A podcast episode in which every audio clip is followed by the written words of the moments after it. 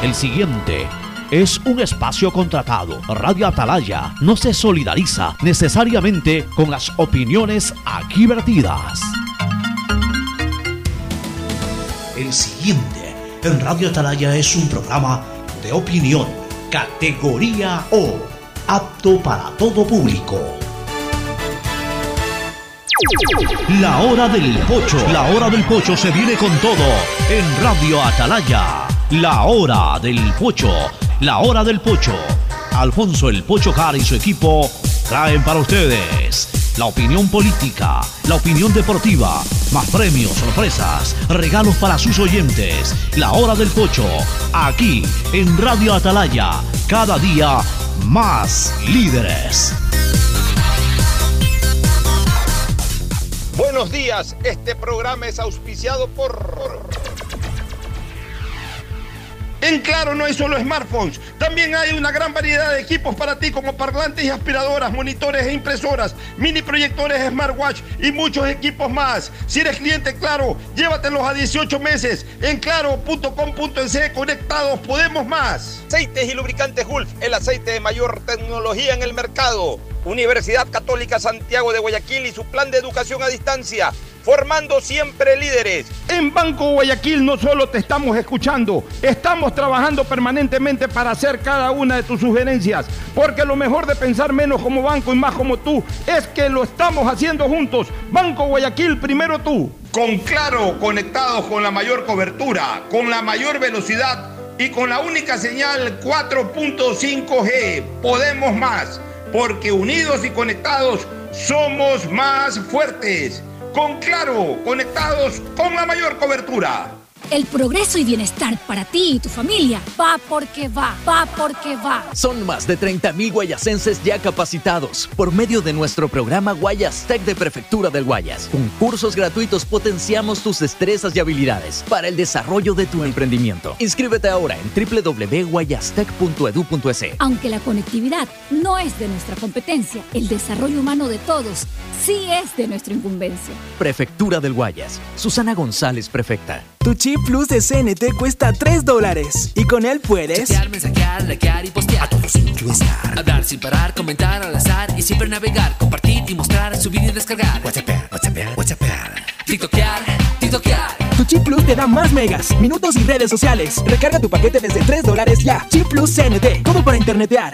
El proyecto de ley aclara que las Fuerzas Armadas, los agentes de seguridad penitenciaria y nosotros como Policía Nacional podemos hacer uso progresivo y adecuado de la fuerza para cumplir con nuestro trabajo. Necesitamos reformas que permitan encontrarnos con un país más seguro. Con tu apoyo y la aprobación del proyecto de ley orgánica de seguridad integral y fortalecimiento de la fuerza pública por parte de la Asamblea Nacional, rescatamos al Ecuador. Gobierno del encuentro. Juntos cumplimos. Tenemos una nueva aplicación, aplicación. Tenemos una nueva aplicación, aplicación. Tenemos una nueva de CNLP. Tenemos una nueva aplicación de CNLP. Ahora con la app de CNLP verificas y administras tus consumos, descargas la planilla, pagas en línea, realizas reclamos y más. Puedes consultar los valores a pagar y pagar desde la aplicación. Corporación Nacional de Electricidad, CNLP, Gobierno del Encuentro. Juntos lo logramos.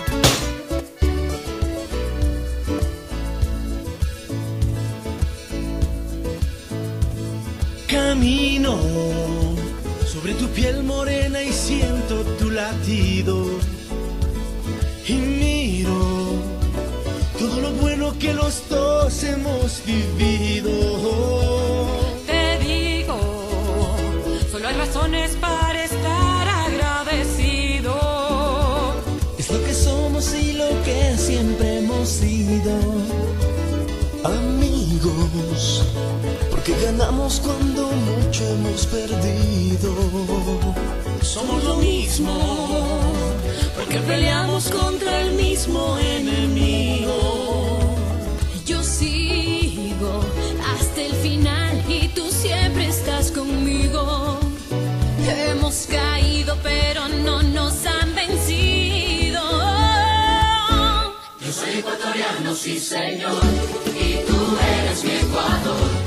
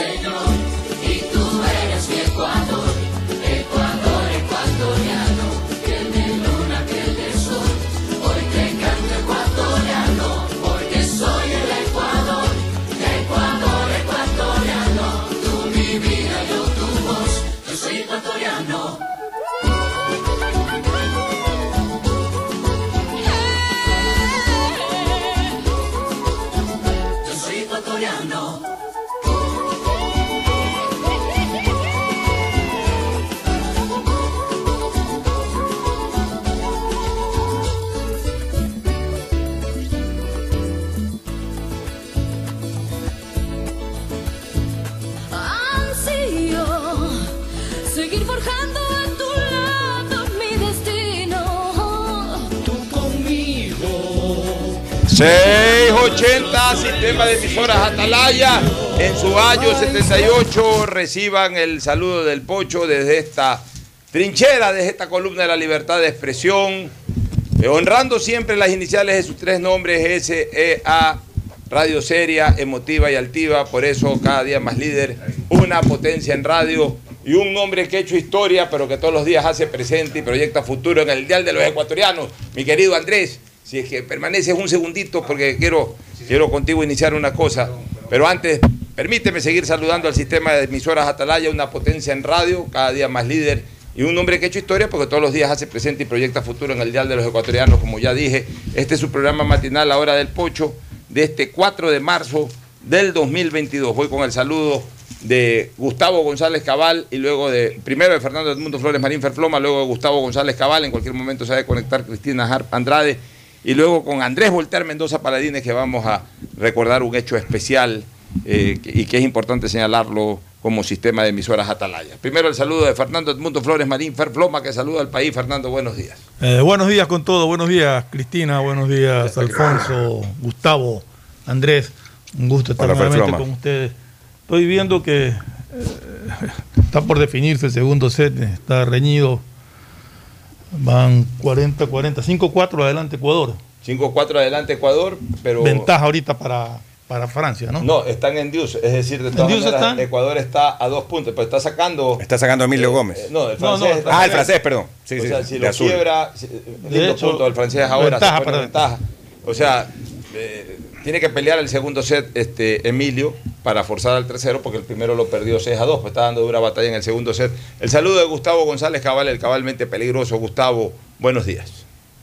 Buenos días, Alfonso, Fernando, Andrés, Cristina, distinguida audiencia del sistema de emisoras Atalaya. El mundo sigue su marcha, Alfonso. Muy es. deportivo lo veo Gustavo hoy día. Eh, Ya está el hombre relajado bueno. completamente deportivo. El saludo de Cristina Harp Andrade desde Quito. Cristina, buenos días. Muy buenos días a todos los oyentes de Radio Atalaya. Para mí es un honor y un placer poder compartir con ustedes. Un fuerte abrazo a don Gustavo, a Andrés, a Fernando y por supuesto a ti, Alfonso.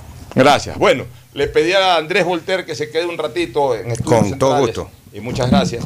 Porque creo que eh, Atalaya debe de lamentar, como no puede ser de otra manera, la información que ayer nos llegó del fallecimiento en Asunción del Paraguay del periodista deportivo Bien- bien que lo tenga, sí, Sandoval me había olvidado. Díez, un eh, gran colaborador de Atalaya de décadas. De décadas. Siempre era íntimo amigo de Rodolfo Piñeiro. Íntimo amigo de Rodolfo Así Piñeiro. es, entonces Piñeiro pues siempre lo llamaba para informes, pero también siempre asistía a Atalaya en las transmisiones que se desarrollaban especialmente en Paraguay y en otros lados. Prácticamente Prisciliano Sandoval era un periodista de Atalaya, pero residente en, otro- en su país de En su origen, país.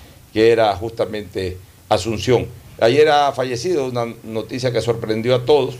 Y yo sí creo que Atalaya, a través de su director general, Andrés Volter Mendoza, que además lo conoció y fue su amigo durante muchos años, es el idóneo pues, para dar el pésame y recordar.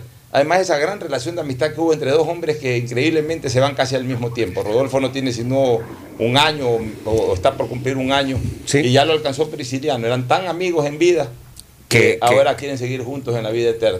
Es, es una gran eh, metáfora y, y- y- y- y comparación la que hace Pocho, porque la verdad, eh, anoche que me contaste que Pedro Cabrera, Peter de Grit, había dado la noticia justamente, yo no lo había escuchado y Peter de Grit justo me había escrito, pero no, no lo había visto.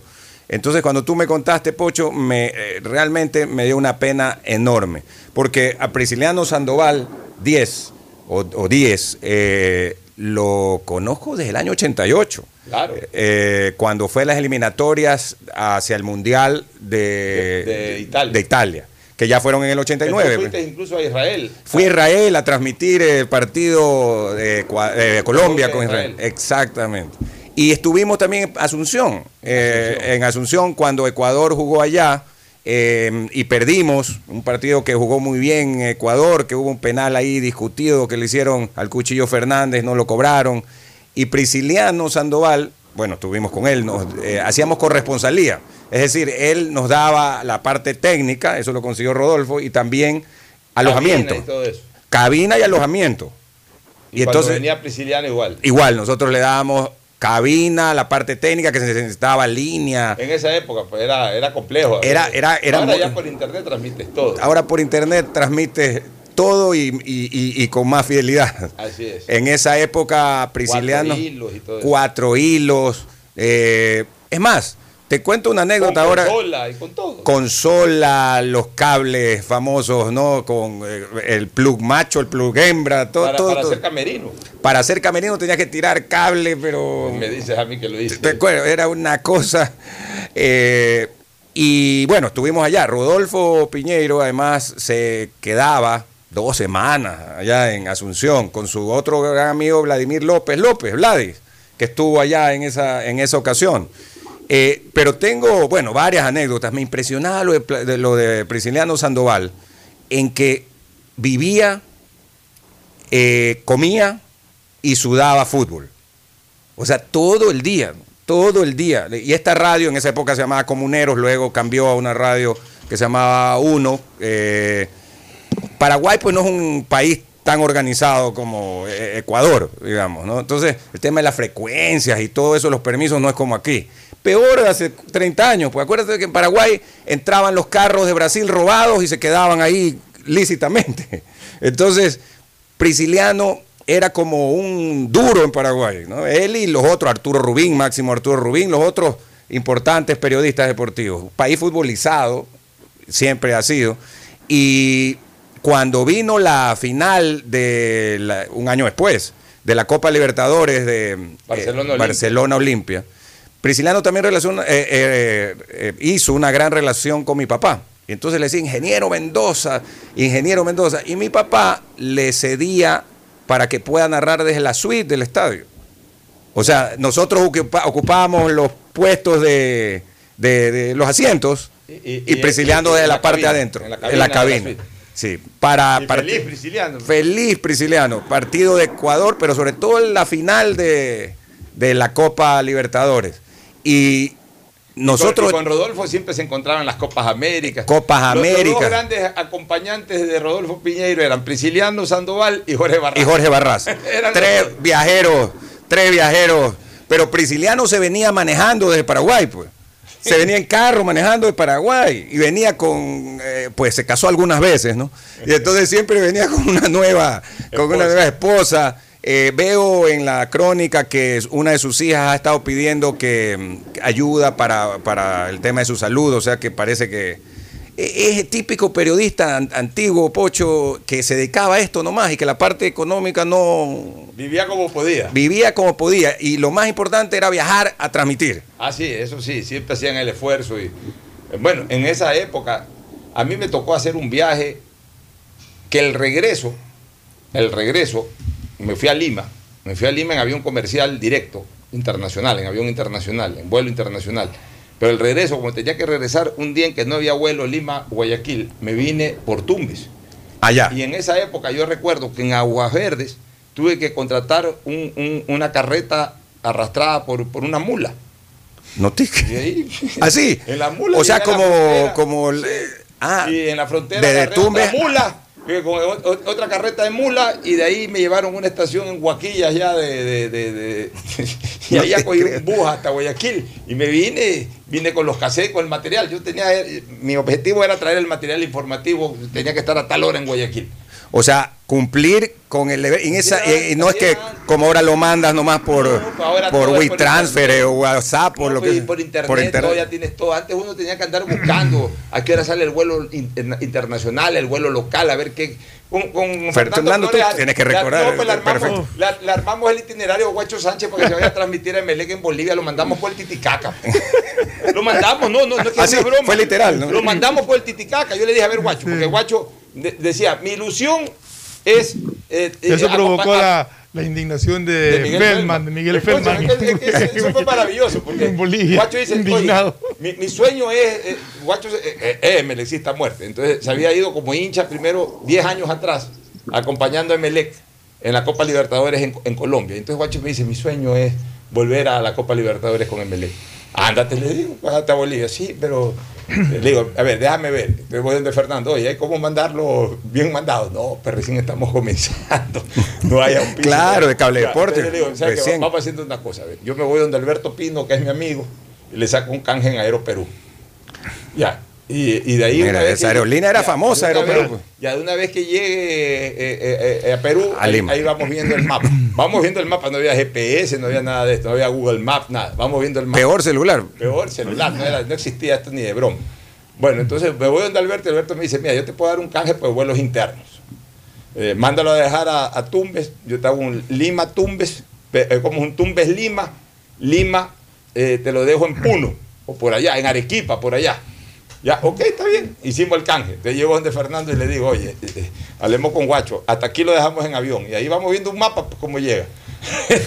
el mapa, le llamamos Guacho Sánchez. Llega Ah, le hicieron, aquí. le hicieron un. Claro, pues, llegas, aquí en avión Te vas a Puno, ahí debe haber algún tren, algo. En Puno llega a la orilla del Titicaca, cruza el Titicaca y ahí debe haber un bus y sube a La Paz.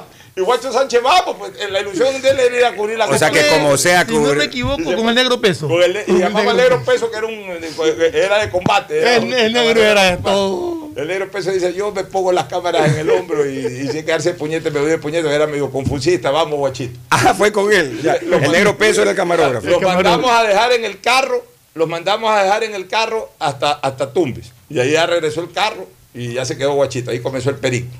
El periplo. Llegaron a, a Puno, en un tren ahí de mala muerte, llegaron a Puno.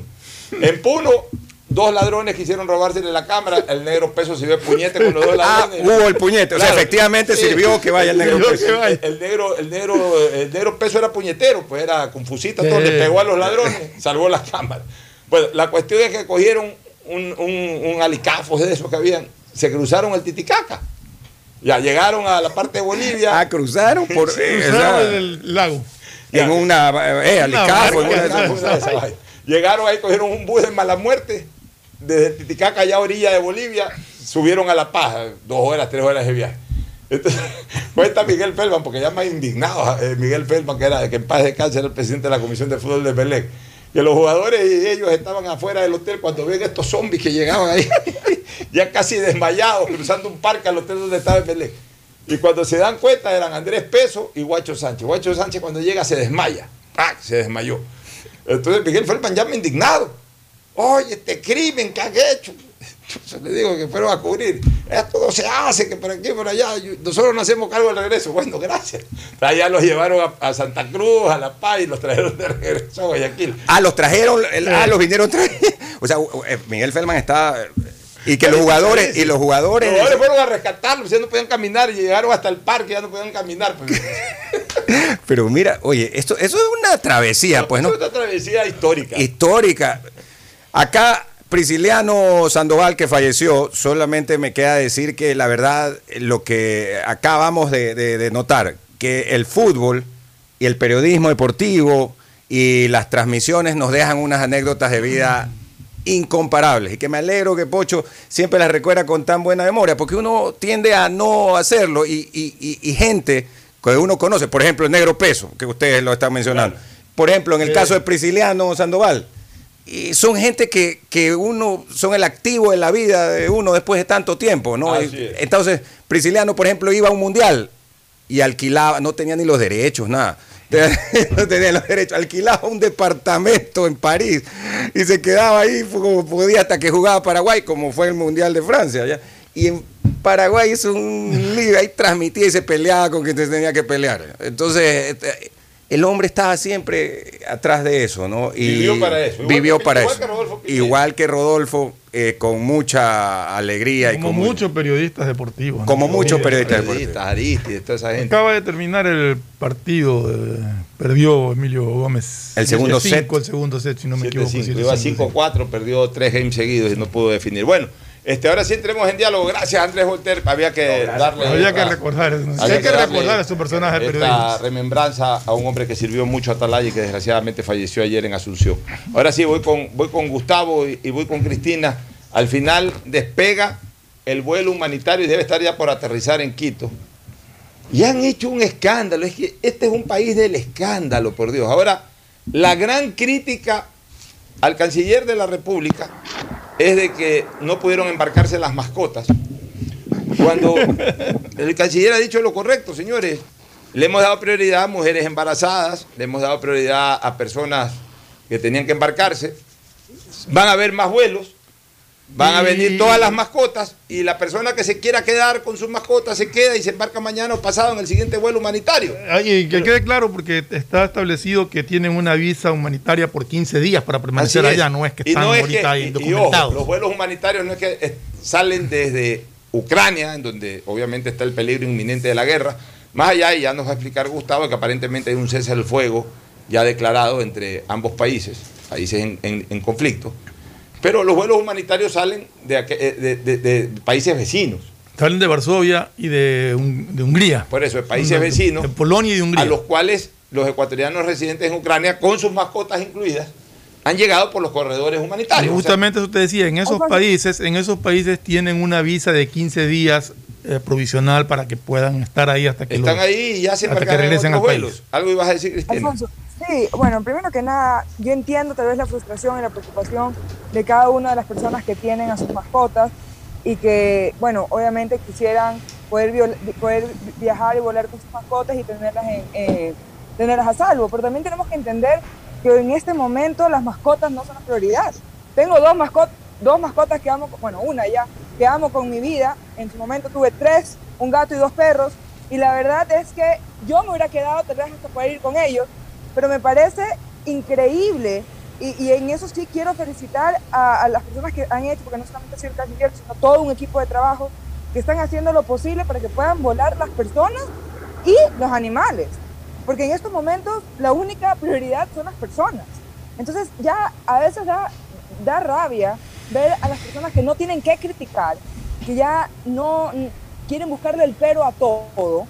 Y cuando se, hacen las cosas bien, en vez de decir, bueno, gracias a Dios, todo está funcionando, nos estamos saliendo, nos estamos yendo, o las personas del Ecuador diciendo, wow, qué trabajo el que está haciendo eh, determinado equipo de trabajo, lo único que buscan es cómo pueden criticar, cómo pueden ir a hacer daño, en vez de ayudar, en vez de ver otras formas de hacer las cosas bien, simplemente andan viendo qué pueden ir destruyendo en el camino. Desgraciadamente esa es la posición de gente que está empecinada en eso. Y bueno, o sea, cada, cada persona tiene su estilo. El señor canciller, que es un hombre joven y, que es un hombre además con no mucha experiencia en este campo, y siguiendo quizás un poco la línea política del gobierno, del encuentro y este tipo de cosas, se pone a dar explicaciones. Y está bien, ese es su estilo y es su derecho. Y, hasta me parece incluso que, que muestra una faceta de tolerancia importante de señalar y hasta de admirar. Yo fuera funcionario, les pongo un solo tweet, a mí no me jodan, déjenme trabajar. y se Pero- acabó el, y se acabó el problema. Yo creo que la O sea, pero- respuesta del canciller está en, un trabajo que está bien Claro, hecho. pero, eh, está en el bien trabajo, hecho. pero él también se pone a responder Claro, con mucha delicadeza y está bien, ese es su estilo. Por eso te digo, yo en su lugar lo, lo que digo es, ¿sabes qué? Déjenme trabajar, no jodan. Y se acabó. Y, y- y- y no se les da más explicaciones. Aquí, en este país, ya nos estamos excediendo en... ya, ya me está irritando este cuento de, de los, de que los mandantes. O sea, ya caló tanto esto de que somos los mandantes, que ahora todo el mundo quiere que uno le dé explicaciones de todo. Se da explicaciones de lo macro, se da, se da explicaciones por transparencia de, de- de los temas económicos, pues tampoco tienen por qué de- de- desgastar a un ministro de que por qué no se embarcaron las mascotas y ese tipo de cosas. Que Pero además ya lo dijo que lo va a hacer, pero pero, es es, que- es gente que jode. Pero es que tienen que entender que hay mandantes como ellos que critican todo y hay mandantes como otros, como nosotros, que sabemos y entendemos la capacidad de un gobierno y los límites que también tiene. Así es, entonces eh, eh, es, es gente que, eh, que ya no sabe a qué dedicar su- sus blancos de crítica y andan es viendo todo para en todo criticar. O sea, todo el mundo aquí opina de manera crítica cualquier cosa. Todo el mundo opina con odio. Y todo el mundo opina con odio, tratando de mancillar el trabajo de las autoridades, que bueno o malo, pues por lo menos están haciendo lo posible. Aquí, i- igualito, acuérdense cuando yo el año pasado me irrité por este tema de las vacunas PIPS y todo eso. O sea, andan es viendo en qué criticar. Yo nunca me voy a olvidar, Gustavo, una anécdota que te la cuento rápido para darte el paso. Cuando yo me fui al Mundial de Alemania 2006, yo era legislador. Y me fui con mis propios recursos. Invité a mi hija, que está aquí en este momento en el programa también con nosotros, la invité para... En ese, en ese momento era una especie como de regalo de 15 años que ella recién estaba cumpliendo. Ya de esos 17, a ver, ya 17 años. Eh, perdón, 16 años ya de eso. 16, 16 16 años. nomás. 16 años de eso, imagínate. Este, y me fui una semanita, porque además había un receso legislativo, o sea, dicho de otra manera, periodo de vacaciones del Congreso. Y me fui, y me hicieron un escándalo, que me voy, que me voy. Dije, pues, me voy con mi dinero y en receso legislativo, ¿cuál es el problema? No, que, eh, que ¿por qué se va? Ahí fue que dije, me voy, pues, ¿sabes qué? Por último, porque me da la regalada gana, dime, ¿cuál es el problema? Entonces sacaban titulares que el diputado Hart dice que se va porque le da la regalada gana. Me voy porque me da mi regalada gana. Tú sabes que yo soy de poca pulga. Entonces, pues, perfecto, me fui. Regresé. Como al mes, yo ya estaba en Quito. Yo bajaba de un edificio, de alguna reunión, y me embarqué en mi carro. Estaba un conductor ahí esperándome en mi carro. Me embarqué en mi carro. Cuando yo veo que vienen dos jóvenes y me hacen así con la mano como que los esperen. Eh, dos son de estos muchachos así medio rebeldones, así eh, eh, medios moñuditos ahí, pero eh, igual respetuosamente le dije al chofer, espérate, bajé el vidrio, sí jóvenes, ¿en qué los puedo servir? Entonces viene este altanero y me dice, no, se- señor Harold, eh, eh, yo vengo a exigirle que me diga por qué usted se fue al mundial. Perdón, le digo, no, yo, quiero que usted me, porque usted, eh, eh, yo soy su mandante, o usted eh, tiene que responderme a mí, por qué se fue al mundial. Le digo, mira, ve, hijo de tal por cual, te doy 10 segundos para que te vayas, porque si no abro la puerta y aquí mismo te saco a patadas. En esa época no había pues esto de las cámaras ni nada, pero o sea, le- te doy 10 segundos para que te vayas. Porque abro la puerta y te saco a patadas. Largo aquí. Y ah, bueno, que prepotente todo y se fue. O sea, eso ahora a cada rato eh, eh, eh, te responden de esa manera en Twitter. O sea, siempre hubo este tipo de actitudes, sino que antes no tenían cómo expresarlo. Ahora son altaneros en redes sociales. Por lo menos ese tipo tuvo la valentía, usemos esa palabra, o por lo menos la, la- frontalidad, no valentía, la frontalidad de encararme. Y yo le respondí lo que creo que tenía que haberle respondido en ese momento. Ahora estos acá se esconden en redes sociales. Y primero, a lo mejor si tienen su nombre y apellido, uno igual no los encuentra en ningún lado. Este, Una, una mujer, una muchachona, debe ser una veinteañera por ahí, así es ahora la parte de la juventud, ¿no? Sobre una opinión que yo di de Estados Unidos me contestó, oye animal, que no sé qué, no sé cuánto, bobazo. Una mujer, o sea, yo pregunto ahí, y, y- eso que, y eso, eh, ay, pero ahí a eso no le llaman, eh, ¿cómo es que se le llama ahora? Acoso. O sea, la, la mujer sí puede coger a uno e insultar, o sea, puede salir una mujer en redes sociales y decirle, oye, oye, animal, bobazo. O sea, si uno le contesta en esos términos, uno es el que queda mal. O sea, ahí sí no hay equidad de género. O sea, el hombre siempre tiene que ser caballeroso con la yo mujer. creo- no, la mujer sí te puede no- gritar y decir bobazo, animal, estúpido. No, no, no y uno se queda las callado. Por- no, no, no, no, no confundamos las cosas, por favor. ¿En qué estoy confundiendo O sea, las cosas? Porque, a ver, eh, esa persona es una malcriada dependi- sin, sin depender su género. Y una mujer que le dice a otra persona de la nada, bobazo, animal, pendejo, idiota o lo que le quieras decir, Me lo queda mal. Ya, queda mal. Ya, me y lo un hombre que diga lo mismo también queda mal. Ya. No es que la mujer ahorita puede ir por el mundo Lo que pasa- no pasa nada, no, no, a ver. Y, y- y- y tú con ese, y perdóname, pero con ese tipo de comentarios lo único que causa también es minimizar eh, la- cuando sí hay violencia de género. Porque sí la. No minimizo, no minimizo. Uno- y uno- No estoy minimizando. No estoy minimizando. Estoy ya, y ya estoy diciendo que por qué por el hecho de ser mujer pueden tratar así uno tiene que quedarse callado. Porque si eso me lo contesto, porque si no, me, me quedé callado porque es mujer, porque a los hombres tú sabes que yo sí les contesto y les digo Ya, tal por cual. A, la- a las mujeres tengo- me, me- me- quedo callado, pues tampoco es justo. Tampoco es justo te quedas que callado porque tú quieres. no, porque no puedo hacerlo, porque No, porque le puedes decir, le puedes decir de una o sea, y yo creo que esto con hombre o con mujer, uno puede callar a las personas educadamente. Lo hice cuando, cuando tuviste el problema de Twitter, de la Coca-Cola, que a mí esta botella de 3 litros me llamaban, y todo el mundo a mí me comenzó a felicitar, porque a todo el mundo yo le daba con guante blanco.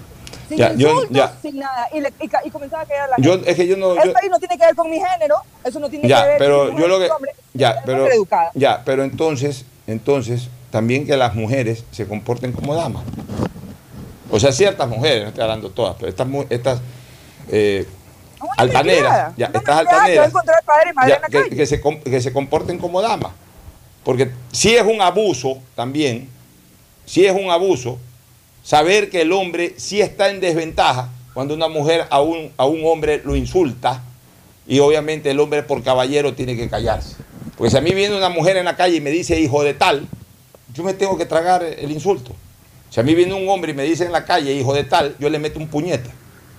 Entonces también la mujer tiene que saber de que en la relación social sí eh, tiene que guardar la compostura porque el momento en que no lo hace está en ventaja sobre el, eh, sobre el hombre.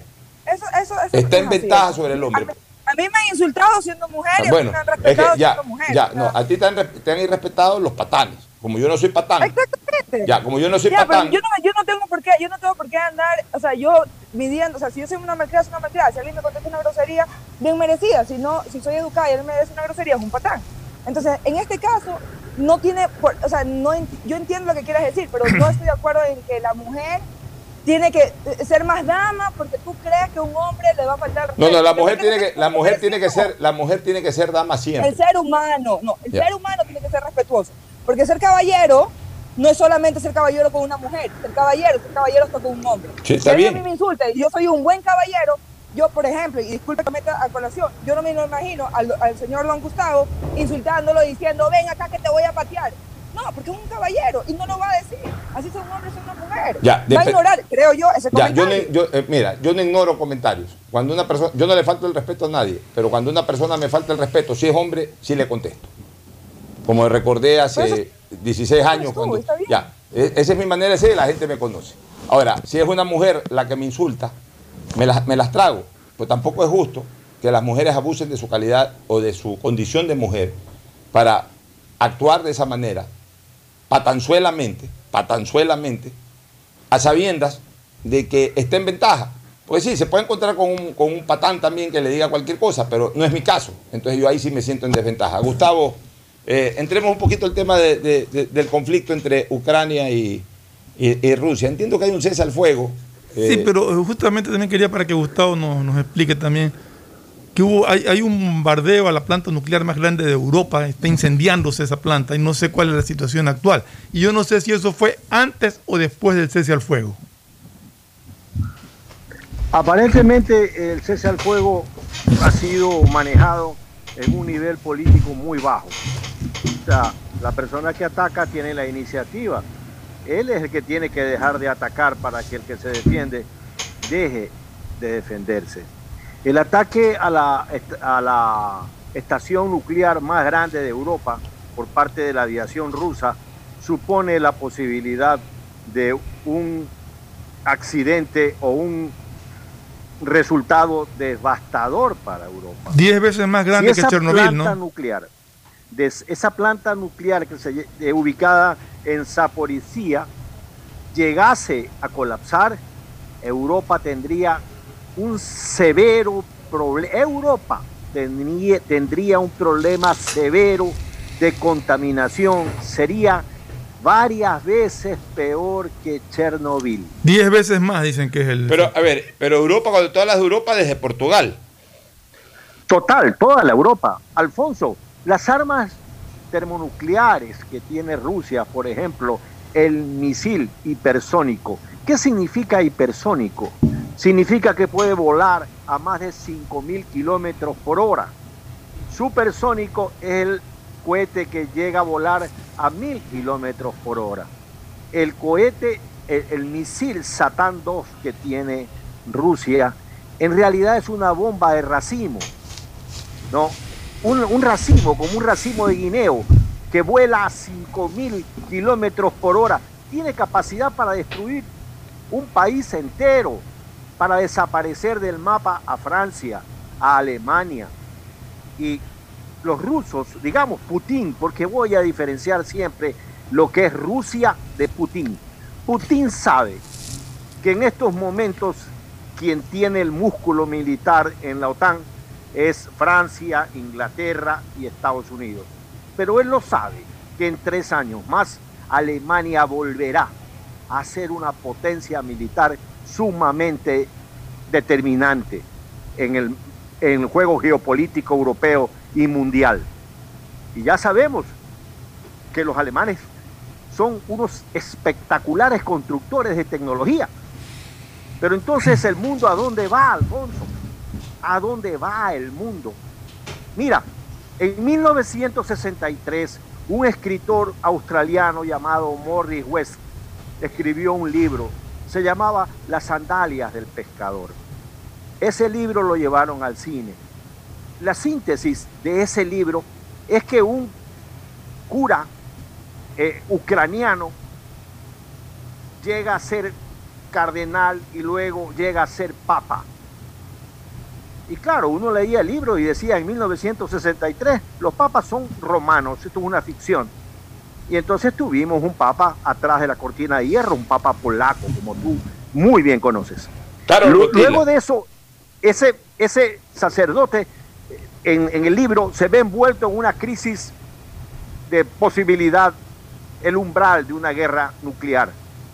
Y entonces el Papa en el cuento, en el libro, en la película de Mordi West, tiene una espectacular actuación, determinante.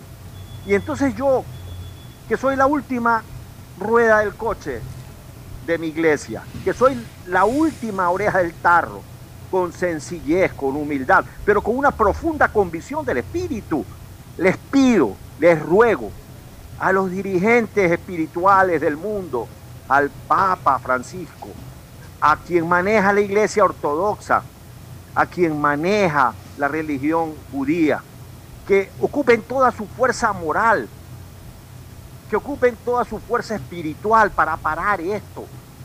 Estamos en los umbrales de una tercera guerra mundial. Putin le dijo claramente hace unas horas atrás al presidente de Francia, ya no es que quiere las dos repúblicas, quiere toda Ucrania. Y el baño de sangre continúa. El alto al fuego fue negociado con unos niveles muy bajos de credibilidad política. Putin mandó a un ex ministro de Cultura que no significa absolutamente nada. E-, ese, ese diálogo estuvo impulsado básicamente por un archimillonario eh, eh, ruso que está en el, en el tema de los equipos de fútbol de Inglaterra y se me escapa Roman Abramovich. Roman Abramovich. Por a- Abramovich. Abramovich. Entonces, eh, el tema es que Putin tiene una visión como que tiene que respetarse las fronteras que tenía la URSS en un determinado momento de la historia. Menos mal para todas aquellas personas que apoyan esa tesis, porque he visto que muchas personas les parece adecuado ese pensamiento. Menos mal, Alfonso, que Italia no tiene un poder nuclear, porque si lo tuviera, entonces tuviéramos la posibilidad de pensar que un líder político italiano reclamara las fronteras del antiguo imperio romano, lo cual es absurdo, o que si Turquía mañana tiene un poder nuclear devastador, quiera reinstaurar el imperio otomano. En la historia es lineal, más allá que Vico hable de Corsi y Ricorsi, la historia va para adelante. El desarrollo del derecho internacional es una realidad. El mundo sabe perfectamente cuánto cuesta una hora militar. Lo que va a costar este rearme inicial para Alemania son 100 mil millones de euros para este año y luego el 2% más del Producto Interno Bruto, una cantidad enorme de dinero que pudiéramos utilizar una hora militar, por ejemplo, aprovechando que está aquí Cristina, para perfumar una tarde de otoño las cataratas de Niágara de Sándalo. Para, alimentar a los niños en África. del desperdicio del, dine- del dinero en, en temas militares supone que pudiéramos erradicar el hambre a nivel mundial, que pudiéramos terminar la deuda del tercer mundo, que pudiéramos enfrentar la lucha contra el cambio global. Alguna vez un escritor que no recuerdo pensó que acaso la Tierra no fuera el infierno de los demás planetas porque tenemos tanto poder nuclear que cada niño que ya ha nacido aún en estos momentos tiene por lo menos cuatro toneladas de trinito tolueno heredadas. Cuatro toneladas de trinito tolueno a cada niño que acaba de nacer hace un instante. Tenemos un poder tan grande a nivel eh, termonuclear que podemos desequilibrar este planeta irreversiblemente. Ahora, ¿qué- irreversiblemente. Gustavo, ahora, ¿qué riesgo hay de que vuele esa estación eh, nuclear en, en- en- en- en Ucrania? O sea, el riesgo es real porque ya... ya, ya Está ahí- incendiada la planta, está incendiada la planta, o sea, pero eh, ¿producto de qué es incendio? De los De misiles, bombardeo ruso. De los bombardeos. Ya, o sea, en cualquier momento eso puede afectar ya un punto X eh, en donde explote todo. Justamente el alto al fuego era parte, tengo entendido, de pedir que, que dejen de bombardear eh, esa zona y que dejen trabajar a los bomberos. Ahora, pero yo, yo pregunto una cosa, Gustavo, para que tú complementes, porque este tema es interesante. Pero también Rusia se va a ver afectada, porque si tú dices que hasta Portugal se puede afectar eh, por el medio ambiente en el momento en que explote esta cuestión, que Dios no quiera, eh, los rusos también se van a sentir afectados, pues, si están más cerca que... Alfonso, 7000 escritores, científicos, profesores destacados de Rusia, 7000 han firmado y han dirigido una carta pública a Putin pidiéndole que pare la guerra de Ucrania y que pare esas frases altisonantes con que amenazan la exterminación de la raza humana. Los rusos no están de acuerdo con esto. Esta es una aventura de Putin y de su establecimiento militar, que sueñan con regresar a, a las fronteras de la Unión de Repúblicas Socialistas Soviéticas. O sea, menos mal, digo yo, que solamente sueñan con eso. Cuidado, sueñan con tener las fronteras de Pedro el Grande o de la familia romana. Bueno, acuérdate que han amenazado a Suecia y a Finlandia, ¿no? Por supuesto, y es un hecho que van por las repúblicas bálticas, que fueron parte por Letonia, eh, eh, eh, por todas esas pequeñas repúblicas que están en el Báltico.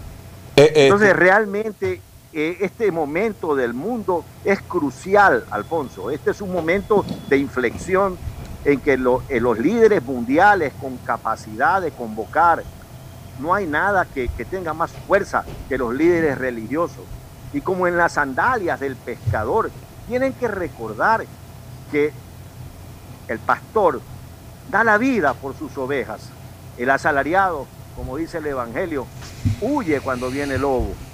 Así que este es un momento que necesitamos nuestros líderes espirituales que pongan orden en el mundo, no importa, o por lo mismo, no importa que suene sus palabras o sus actitudes vacías y que no logren nada. No, 141 países en las Naciones Unidas firmaron una declaración contra la guerra de Ucrania y contra Putin. Entonces hay un movimiento muy claro en la humanidad. Esto tiene que parar y hay que hacerlo parar. A mí me La preocupa... iglesia, la iglesia ortodoxa, ortodoxa es muy importante en Rusia. Y, y yo particularmente creo que los líderes religiosos tienen que poner toda la carne en el asador, Alfonso.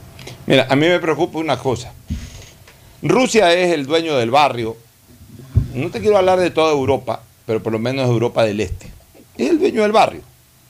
Eh, evidentemente, pues eh, Alemania no es hoy en día una fuerza, no tiene una fuerza militar como otrora, pero tiene una fuerza económica y, y política muy grande. Entonces, digamos que con Alemania no se meten. Este, Francia tiene una fuerza eh, militar muy importante y aparte también tiene una fuerza económica de primer, de primer mundo. Inglaterra, ambas cosas. O sea, son los países a los cuales nadie va a afectar directamente o a desafiar porque son fuerzas, son, son eh, eh, musculaturas bélicas o políticas muy, muy, muy grandes, muy fuertes eh, para, para cualquiera que los quiera enfrentar. Pero en el caso de Europa del Este, Rusia es el dueño del barrio. Rusia debe de alguna manera eh, dejar en evidencia de que ejerce supremacía en todo sentido sobre Ucrania, sobre todos estos estados que antes eran ex URSS, e incluso sobre los propios países escandinavos que están relativamente cerca, como, como Noruega, como Suecia, como Finlandia, y también, y también eh, los otros países no ex URSS pero que en su momento estuvieron atrás de la cortina de hierro, como Polonia, como Hungría, como Rumanía, todos estos países, todas estas naciones. Entonces, ahí ese barrio es el barrio de Rusia. Rusia es el fuerte del barrio. ¿Qué es lo que a mí me preocupa bajo esta consideración o análisis que estoy haciendo, Gustavo? Que los rusos, desgraciadamente, ya decidieron entrar a Ucrania. Entonces ellos hasta por imagen, para mantener esa imagen de fuerte, de, de dueños del barrio, tienen que someter a Ucrania. Porque de lo contrario, si ellos no pueden someter a Ucrania, van a demostrar una imagen de debilidad eh, eh, terrible. O sea, eh, esa imagen de todopoderoso se va a venir por los suelos y eso puede ser catastrófico para Rusia. Te pongo un ejemplo que, que podría graficar la situación. Acá en Occidente. ¿Qué pasa si es que Estados Unidos hubiese decidido en su momento entrar a sacar a Maduro y metiendo fuerzas militares y entrando con toda Venezuela, no, no- finalmente no lo puede sacar a Maduro? Finalmente le resiste la fuerza venezolana e impide que el grande del barrio, en este caso Estados Unidos, pueda haber cumplido con un objetivo militar. Hubiese sido catastrófico para Estados Unidos. entonces, los rusos, los chinos del otro lado, y pues si no puedes ni siquiera eh, eh, dominar Venezuela, que es un país minúsculo al lado tuyo, pues, ¿qué, qué vas a enfrentarte con nosotros? O sea, ellos están en el primerísimo nivel. Entonces, cuando se enfrentan a un más chico, por eso yo siempre te decía desde el comienzo que es muy difícil que haya guerra entre los grandes, porque el momento que hay una guerra entre los grandes se acaba el mundo. Pero siempre van a coger a su chico, van a coger a su pato, como decimos en el barrio. Entonces, URSS ahora cogió a su pato llamado Ucrania. Si no le puede pegar al pato, hablemos criollamente, la imagen de Rusia puede quedar muy deteriorada en cuanto a su musculatura bélica, en cuanto a su musculatura militar. Y obviamente, pues eso también lo va a debilitar políticamente. Eso es lo que a mí me preocupa. Por eso que a mí no me hubiese gustado jamás que Rusia entre en esta aventura. Porque si ya entra, es difícil que regrese por esta consideración. Entonces, Putin no va a salir ahí de perdedor. Putin ahí se va a quedar, ahí se va a meter hasta tomarse Kiev, hasta tomarse Ucrania y después negociará la liberación de Ucrania. Pues yo no creo que Putin en un momento determinado eh, eh, ordene un retroceso porque eso sería fatal desde el punto de vista geopolítico y militar para Rusia. Mira, Eh, Entonces, eh, me gustaría tu opinión, Gustavo, y luego, eh, Fernando, luego la de Gustavo sobre este tema. Y si Cristina quiere opinar también. No, yo, yo- ya lo dije ayer, yo creo que más allá de lo que suceda, Putin ya perdió. Perdió así invade Ucrania. Perdió porque el mundo está en contra de él. Él es el único que creo que no se da cuenta de que el mundo entero está en contra de él. Estaba viendo en la Copa Davis a los jueces, al equipo de Francia, con su uniforme francés y la bandera de Ucrania en una manga. Los jueces tienen la bandera de Ucrania. En Bélgica vimos a todo un estadio sacar banderas de Ucrania o ovacionar a un jugador ucraniano. O sea, ya Putin perdió. Haga lo que haga. Perdió en, perdió en cuanto a imagen política. Por eso, perdió, Pero perdió. El, el tema es que si, si Sí. no, si no somete a Ucrania, la imagen va a ser de una derrota militar que a mi criterio sería catastrófico para Rusia.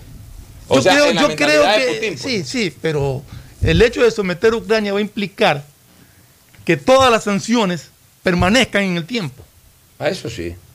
Es que después Entonces, si él no... es que, es que justamente ahí es donde tiene que haber una fortaleza para no aflojar. Aflojar en caso de que recapacite y, y termine con esto. Pero si no, yo sí creo que tendría que haber una sanción dura a Rusia y aislarlo totalmente. Y él lo sabe que le puede pasar eso. Por eso es que amenaza con bombas nucleares y con todo. Estaba viendo que la BBC de Londres, parece que han pasado una ley en, en Rusia que atenta contra la contra el, el periodismo independiente. La BBC de Londres se retira de Rusia justamente por cautelar el bienestar de sus periodistas, de guerra. corresponsales de guerra. Van a seguir trabajando desde fuera de Rusia y van a seguir en Ucrania. Se retiran es de Rusia, justamente por, por todas estas amenazas que han tenido. Pero es que ya en este momento Putin comienza a desesperarse y comienza a hacer tonterías también. Gustavo, ¿tú qué opinas de eso? ¿Una retirada de Rusia podría ser, desde el punto de vista de estrategia geopolítica militar, podría ser catastrófico para Rusia? O sea, tú sientes ahorita, más allá de que no estamos de acuerdo, por supuesto, pero desde el punto de vista de, de una visión política y militar, ¿tú crees que ya Rusia está condenada a terminar su operación militar en Ucrania con la toma de Kiev? ¿O tú crees que puede dar un paso atrás o retirarse y, y- y quedar indemne de esta situación? Von Clausen, un filósofo de la guerra, decía que la guerra es la continuación de lo político, pero por otros medios. Ustedes acaban de dar un par de opiniones muy acertadas frente a la realidad que estamos viviendo. Ya eh, Putin perdió. Son nueve días. Nueve días que no logra tomar Ucrania, cuando yo estoy totalmente convencido que en el ejercicio militar que ellos hicieron, pues estos se tomaban Kiev en dos, tres días. Ponían presidente eh, títere en el cuarto y ya estaba el tema. Pero se les está complicando. Se les está complicando porque está llegando armamento moderno de parte de la OTAN a manos ucranianas. Se les está complicando porque la resistencia ucraniana es realmente sólida. Se les está complicando porque hay una gran incógnita en los analistas militares del conflicto. ¿Dónde está la Fuerza Aérea de Rusia? Nueve días después, uno se da cuenta que no tienen el control aéreo. Porque la guerra, la guerra moderna se hace básicamente quien gana la El cielo. soberanía de los cielos. Quien gana el aire ganó el resto, porque simplemente eh, eh, eh, la Fuerza Aérea va a, bo- a bombardear y, y- y la infantería y los tanques a consolidar. Entonces, esto no está pasando. Eh, la Fuerza Aérea pequeña de Ucrania sigue volando y sigue combatiendo y sigue recibiendo a- aparatos eh, aéreos ¿no? de parte de la Unión Europea.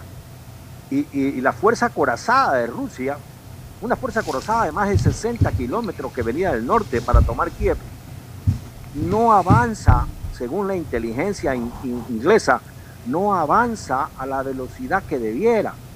Es decir, la resistencia que le están presentando, la utilización del famoso misil jabalina, misil antitanque, que, en verdad es, es un misil terrible para eh, las fuerzas acorazadas, le está surtiendo efecto a Ucrania. O sea, están quedándose en el camino la línea logística y los tanques no están avanzando a la velocidad que debieran. Muy bien, ¿qué va a pasar? Putin ya tiene un problema económico severo. La guerra no solo es consolidar un blanco o un objetivo militar, sino la guerra tiene un enorme sentido económico. Tú no puedes hacer la guerra si tu país está quebrado económicamente. Tú no puedes seguir con un esfuerzo bélico si las reservas de tu banco central han sido congeladas en el exterior. Si no puedes abrir, por ejemplo, la bolsa de valores de Moscú sigue cerrada porque tienen terror abrirla, porque evidentemente va a reflejar la caída de las acciones y los negocios rusos al piso. Tú no puedes hacer una guerra cuando tienes que obligar a los ciudadanos a que no pueden sacar sino un determinado valor en efectivo y las colas en, eh, eh, en la, en los bancos rusos son enormes de la gente sacando sus valores. No puedes transferir no valores. puedes- eh, no puedes transferir valores. Eres un paria internacional. No puedes vender tu aluminio, no puedes vender tu petróleo, no puedes recibir dinero fresco de una serie de temas. Tu obra eh, eh, eh, de ingeniería más importante, que era el tubo de gas que conectaba directo con Alemania, ha quebrado. La empresa que la hizo se ha declarado en quiebra porque no pudo sostener los embargos y las sanciones de los OTAN, de la Unión Europea y de Estados Unidos. Y entonces este tema es muy complejo para Putin, muy complejo. No puede consolidar una victoria militar y en lo económico las cosas son sumamente duras para su gobierno y para el ciudadano común. Entonces, ¿cómo va a salir esto? Por eso es que yo insisto, Alfonso, que quienes tienen que abrir una salida, una puerta de escape, mi papá siempre me supo decir, nunca arrincone a una persona, siempre déjele una puerta de escape, porque una persona que no tiene escape es capaz de cualquier locura. Entonces, esa puerta de escape, bien hacen los presidentes de Francia y Alemania de seguir hablando con el presidente ruso, de seguir alentando la posibilidad de una solución, pero también debe intervenir quienes manejan las fuerzas espirituales, las fuerzas morales, las religiones, para permitir una puerta de escape, para permitir una salida honrosa para todos, Alfonso. Así es, Gustavo. Bueno, nos vamos a una primera pausa y retornamos ya con temas locales, algunas cosas que comentar antes de entrar al segmento deportivo. Ya volvemos. El siguiente es un espacio publicitario apto para todo público. La prosperidad y el desarrollo para ti y tu familia va porque va, va porque va. En más de 500 días de gestión, estamos interviniendo en 1.500 frentes de obras y servicios que transforman vidas. En Guayaquil, la vía Cerecita Zafando. En Milagro, la vía Los Monos 10 de agosto. En Colimes, el tan esperado puente. En Balsar, la vía San Isidro Boca de Agua Fría. En Santa Lucía, la vía Santa Lucía Cabuyal. Y en Simón Bolívar, la TED de Soledad Chica. En estas obras tomar precaución. Las molestias de hoy son el progreso del mañana. Prefectura del Guayas, Susana Con. Claro, conectados con la mayor cobertura, con la mayor velocidad y con la única señal 4.5G. Podemos más, porque unidos y conectados somos más fuertes. Con Claro, conectados con la mayor Tu chip cobertura. plus de CNT cuesta 3 dólares y con él puedes Chatear, mensajear, likear y postear. A todos Hablar sin parar, comentar al azar y siempre navegar, compartir y mostrar, subir y descargar. WhatsApp, WhatsApp, WhatsApp. TikTokear,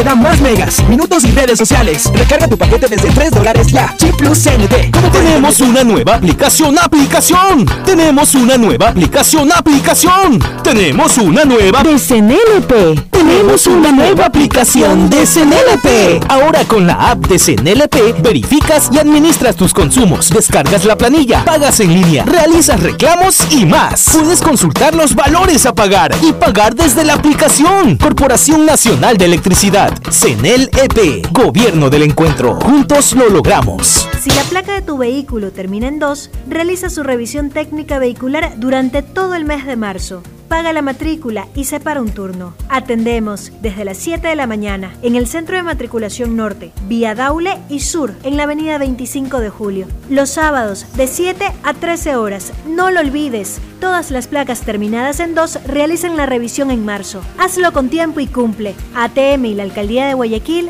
trabajan por ti. Ecuagen, medicamentos genéricos de calidad y confianza a su alcance. Ecuagen, una oportunidad para la salud y la economía familiar. Consuma genéricos Ecuagen. Con Claro, conectados con la mayor cobertura, con la mayor velocidad y con la única señal 4.5G. Podemos más, porque unidos y conectados somos más fuertes. Con Claro, conectados con la mayor El cobertura. progreso y bienestar para ti y tu familia va porque va, va porque va. En más de 500 días de gestión, estamos interviniendo en 1.500 frentes de obras y servicios que transforman vidas. Distribuidor de tráfico en la vía Aurora San Borondona, con la vía 1 y la Arboleda en la T de Salitre. La ampliación de puentes Bulubulu, Puente Trovador, Puente Estrella y la ampliación de 2 kilómetros de vía kilómetro 26 Puerto Inca Naranjal. En estas y las demás obras tomar precaución. Las molestias de hoy son la prosperidad del mañana. Prefectura del Guayas. Susana González. Con. Claro, conectados con la mayor cobertura, con la mayor velocidad y con la única señal 4.5G. Podemos más, porque unidos y conectados somos más fuertes. Con Claro, conectados con la mayor cobertura. Estamos realizando la construcción y rehabilitación de parques en todos los rincones de la ciudad. Para así beneficiar a todos los guayaquileños con más áreas verdes, juegos infantiles y espacios deportivos para disfrutar con familia o amigos. La fuerza de la unión construye la nueva ciudad. Alcaldía de Guayaquil. Tenemos una nueva aplicación, aplicación. Tenemos una nueva aplicación, aplicación. Tenemos una nueva de CNLP. Tenemos una nueva aplicación de CNLP. Ahora con la app de CNLP verificas y administras tus consumos, descargas la planilla, pagas en línea, realizas reclamos y más. Puedes consultar los valores a pagar y pagar desde la aplicación. Corporación Nacional de Electricidad, CNLEP, Gobierno del Encuentro. Juntos lo logramos. El progreso y bienestar para ti y tu familia va porque va, va porque va. Aunque la conectividad no es de nuestra competencia, el desarrollo humano de todos sí es de nuestra incumbencia. Más de 600.000 guayasenses beneficiados con Internet gratuito en una primera etapa. Más de 28.000 personas cuentan ya con acceso a formación y capacitación tecnológica gratuita. Y más de 20.000 niñas y niños se beneficiarán del programa de mejora de la calidad educativa rural, Prefectura del Guayas. Susana González. Detrás de cada profesional hay una gran historia. Aprende, experimenta y crea la tuya. Estudia a distancia en la Universidad Católica Santiago de Guayaquil. Contamos con las carreras de marketing, administración de empresa, emprendimiento e innovación social, turismo, contabilidad y auditoría, trabajo social y derecho. Sistema de educación a distancia de la Universidad Católica Santiago de Guayaquil, formando líderes con claro, conectados con la mayor cobertura, con la mayor velocidad y con la única señal 4.5G. Podemos más, porque unidos y conectados somos más fuertes. Con claro, conectados con la mayor Tu chip cobertura. plus de CNT cuesta 3 dólares y con él puedes Chatear, mensajear, likear y postear. Hablar sin parar, comentar al azar y siempre navegar, compartir y mostrar, subir y descargar. WhatsApp, WhatsApp, WhatsApp. TikTokear, TikTokear. Tu chip plus te da más megas, minutos y redes sociales. Recarga tu paquete desde 3 dólares ya. Chip plus CNT. Todo por En internet. Banco Guayaquil tenemos una nueva app y la hicimos pensando más como tú. Por eso, ahora puedes hacer tus transferencias en menos pasos. Los pagos de siempre ahora los realizas con un botón, mucho más rápido. E incluso puedes revisar tu ahorro y gastos del mes para ayudarte con tus finanzas. Todo esto donde estés. Esta no es la nueva app del banco. Esta es una app más como tú. Descárgala, actualízala, pruébala. Banco Guayaquil. Primero tú. Hay sonidos que es mejor nunca tener que escuchar. Porque cada motor es diferente.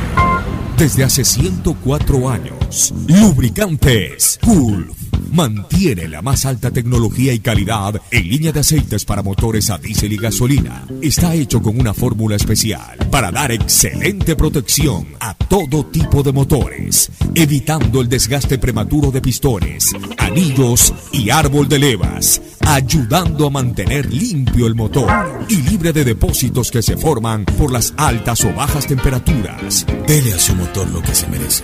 Lubricantes Gulf, la más alta tecnología en lubricación. 104 años preservando la vida de su motor. Lubricantes Gulf. Gulf es más lubricante.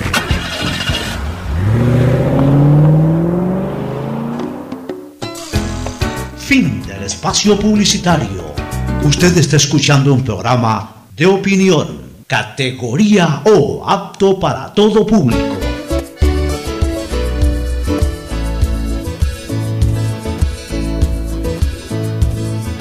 Camino sobre tu piel morena y siento tu latido. Y miro todo lo bueno que los dos hemos vivido. Te digo, solo hay razones para estar agradecido. Es lo que somos y lo que siempre hemos sido. Amigos, Bueno, retornamos para la segunda parte del análisis político, ahora en campo local. Sigue entrampado esto de la, de la Asamblea Nacional, es decir, eh, no, no- no hay acuerdos como para que eh, las cosas se tranquilicen y pueda volver a sesionar la Asamblea. El problema es que eh, hay en trámite un proyecto de ley económico urgente, ya lo decíamos ayer, este, y sin embargo los asambleístas ya llevan ocho días que no, que no sesionan. Eh, las inculpaciones por las crisis legislativas no cesan entre los aliados del gobierno que respaldan a Guadalupe Llori, quienes se consideran opositores, e insisten en someter una evaluación a los integrantes del Consejo de Administración Legislativa. La crisis se ahondó cuando los bloques de UNES, Partido Social Cristiano y un sector de Pachacútec plantearon una resolución para que se arme una comisión de evaluación a las tareas desarrolladas por el CAL, donde se determine por qué no se calificaron dos proyectos de ley que planteaban la derogatoria de la ley tributaria y por qué se alteró el orden de calificación del juicio político planteado los cuatro consejeros de la nueva mayoría del Consejo de Participación Ciudadana y Control Social. Aún no se conoce oficialmente que la presidenta Yori haya convocado una sesión plenaria para la próxima semana, mientras sus opositores insisten en autoconvocarse a una reunión del Pleno en caso de mantenerse cerrado su salón. Para esta operación se necesitarían al menos 91 votos, es decir, para una autoconvocatoria tiene que haber 91 votos, pero suman los 91 votos, no creo, porque estamos hablando de 45 de, de, De UNES. de UNES, 14 del Partido Social Cristiano Y, y- y digamos que unos 25 de- no, no, no. No llegan a Menos, 20. no llegan a de, los- de los de Pachacute que, unos que se 15, Ponle- pero ponle 18. 20. 20, eh, eh, 45 y, y 35, 40, llegan a 80, no, no, no, no, no- no llegan a 91 votos. O sea que la autoconvocatoria hasta el día de hoy, salvo que se meta la izquierda democrática, o salvo que se unifique Pachacute, la autoconvocatoria no, no, no podrá darse. Ya, ok, no habrá la autoconvocatoria para, para establecer esta comisión, pero en cambio sí tienen mayoría para tomar decisiones si es que eh, el Pleno se instala. Entonces, por cualquier lado está, eh, está eh, frenada todo, todo, tipo, todo tipo de actividad en el legislativo. La autoconvocatoria no se va a poder dar porque no tienen los 91 votos para autoconvocarse. Pero como sí tienen 70 y pico de votos para tomar decisiones en lo que se llama una mayoría absoluta o, o dos terceras partes sería, este, como, como sí tienen para aquello, y especialmente como por ejemplo para crear esta comisión que revise las acciones del CALI y una posible destitución, quien tiene la sartén por el mango, que es la que decide la instalación de las sesiones, que es la presidenta Yori, no convoca. Entonces, Ahora- no, no trabaja la asamblea desde el punto de vista de sesiones del Pleno, porque no la convocan, pero tampoco porque se puede autoconvocar. Ahora, tú también, uno también ha escuchado de parte de aquellos que quieren crear la comisión y que quieren investigar al Cali, a la presidenta de la Asamblea, que quieren realmente ejercer esa función, pero que están en contra de ni- ninguna destitución. O sea, ellos quieren crear la comisión, quieren analizar eh, las actuaciones tanto de la presidenta de la Asamblea como del CAL, pero dice que no están de acuerdo en destituirla. Entonces también ahí habría un, un problema que, que se le generaría a aquellos que sí piensan que deben de destituir a la presidenta de la Asamblea. En todo caso, en todo caso, este, Fernando y Gustavo, hasta el día 24 de marzo, 24 de marzo es después de dos semanas y pico, estamos hoy, 4 de marzo. Estamos cuatro. 20 días, es decir, exactamente tres semanas, un día menos a las tres semanas. En tres semanas se cumple el tiempo fatal para que sea tratado el proyecto de ley de inversiones. La Comisión Y ni siquiera Económica lo está, lo está Sí, pero, pero na- nada puede hacer la Comisión Económica si no hay los debates Pero- del Pleno. O sea, no, puede no lo puede resolver como proyecto de ley Una la, de la las Comisión. propuestas que leí que querían, que estaban haciendo, por ejemplo, que para mí es absurda, no sé, puede ser que esté equivocado yo, es que ahí, que en ese proyecto se incluya la derogatoria de, de la reforma fiscal que, de la reforma tributaria Pero- que se pero aprobó. te digo una cosa, pero es menos absurda que el que presenten el proyecto de ley derogatoria los asambleístas. O sea, lo, lo- lo uno es absolutamente inconstitucional, lo que querían hacer. Claro. De que presente un, un bloque de legisladores, lo que sea, presente un proyecto de ley De- derogatoria, porque es derogatoria absolutamente inconstitucional. inconstitucional. Porque la iniciativa es Pero ponerlo tampoco lo haga- también es absurdo. eh, no, eh, mira, eh, es absurdo desde lo político, pues no es tan absurdo desde lo jurídico. Porque al final de cuentas, sobre un proyecto de ley, acuérdate que la Asamblea sí puede plantear, eh, eh, eh, o sea, no, no- pero a ver, pero partamos de un principio. puede, pues. puede Pero, incluir... pero eh, acuérdate que cuando se presentó el megaproyecto, pidieron que se lo divida en tres porque eran independientes. ¿Cómo quieres ahora meter en un proyecto de ley urgente algo que no tiene nada que ver con ese proyecto de ley que es de inversiones, la derogatoria de una reforma tributaria? Bueno, es que, o sea, es, es- que, a ver, el legislador ahí podría argumentar en el proyecto de ley derogatoria que lo incorpore dentro del proyecto de ley este de inversiones. O, o sea, no estoy diciendo que yo lo haría. Para mí, yo comparto tu criterio. Te, te estoy, estoy, diciendo, estoy haciendo en este momento un poco el papel de abogado del diablo para, para entre comillas, justificar. eh, o sea, por lo menos la posibilidad. Que para mí la otra está cerrada, de que alguien presente la Claro. iniciativa. Acá, por lo menos, sobre la iniciativa del presidente, se- alguien podría proponer, o un grupo de legisladores podrían proponer un- un- una ley derogatoria de la otra, porque justamente consideran que esa ley tributaria perjudica, por ejemplo, la inversión.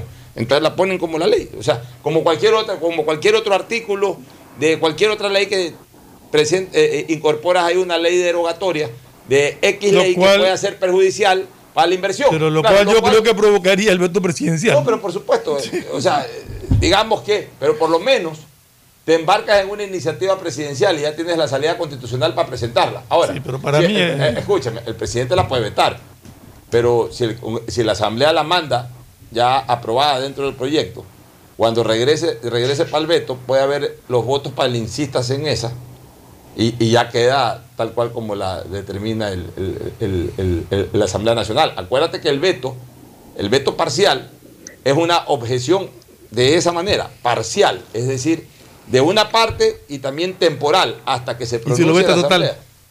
Y si lo veta total, mata su propio proyecto. Entonces, esto es una. Son- está son los entrampado por todos lados, ¿sí? este, Gustavo. O sea, esto está entrampado por todos lados.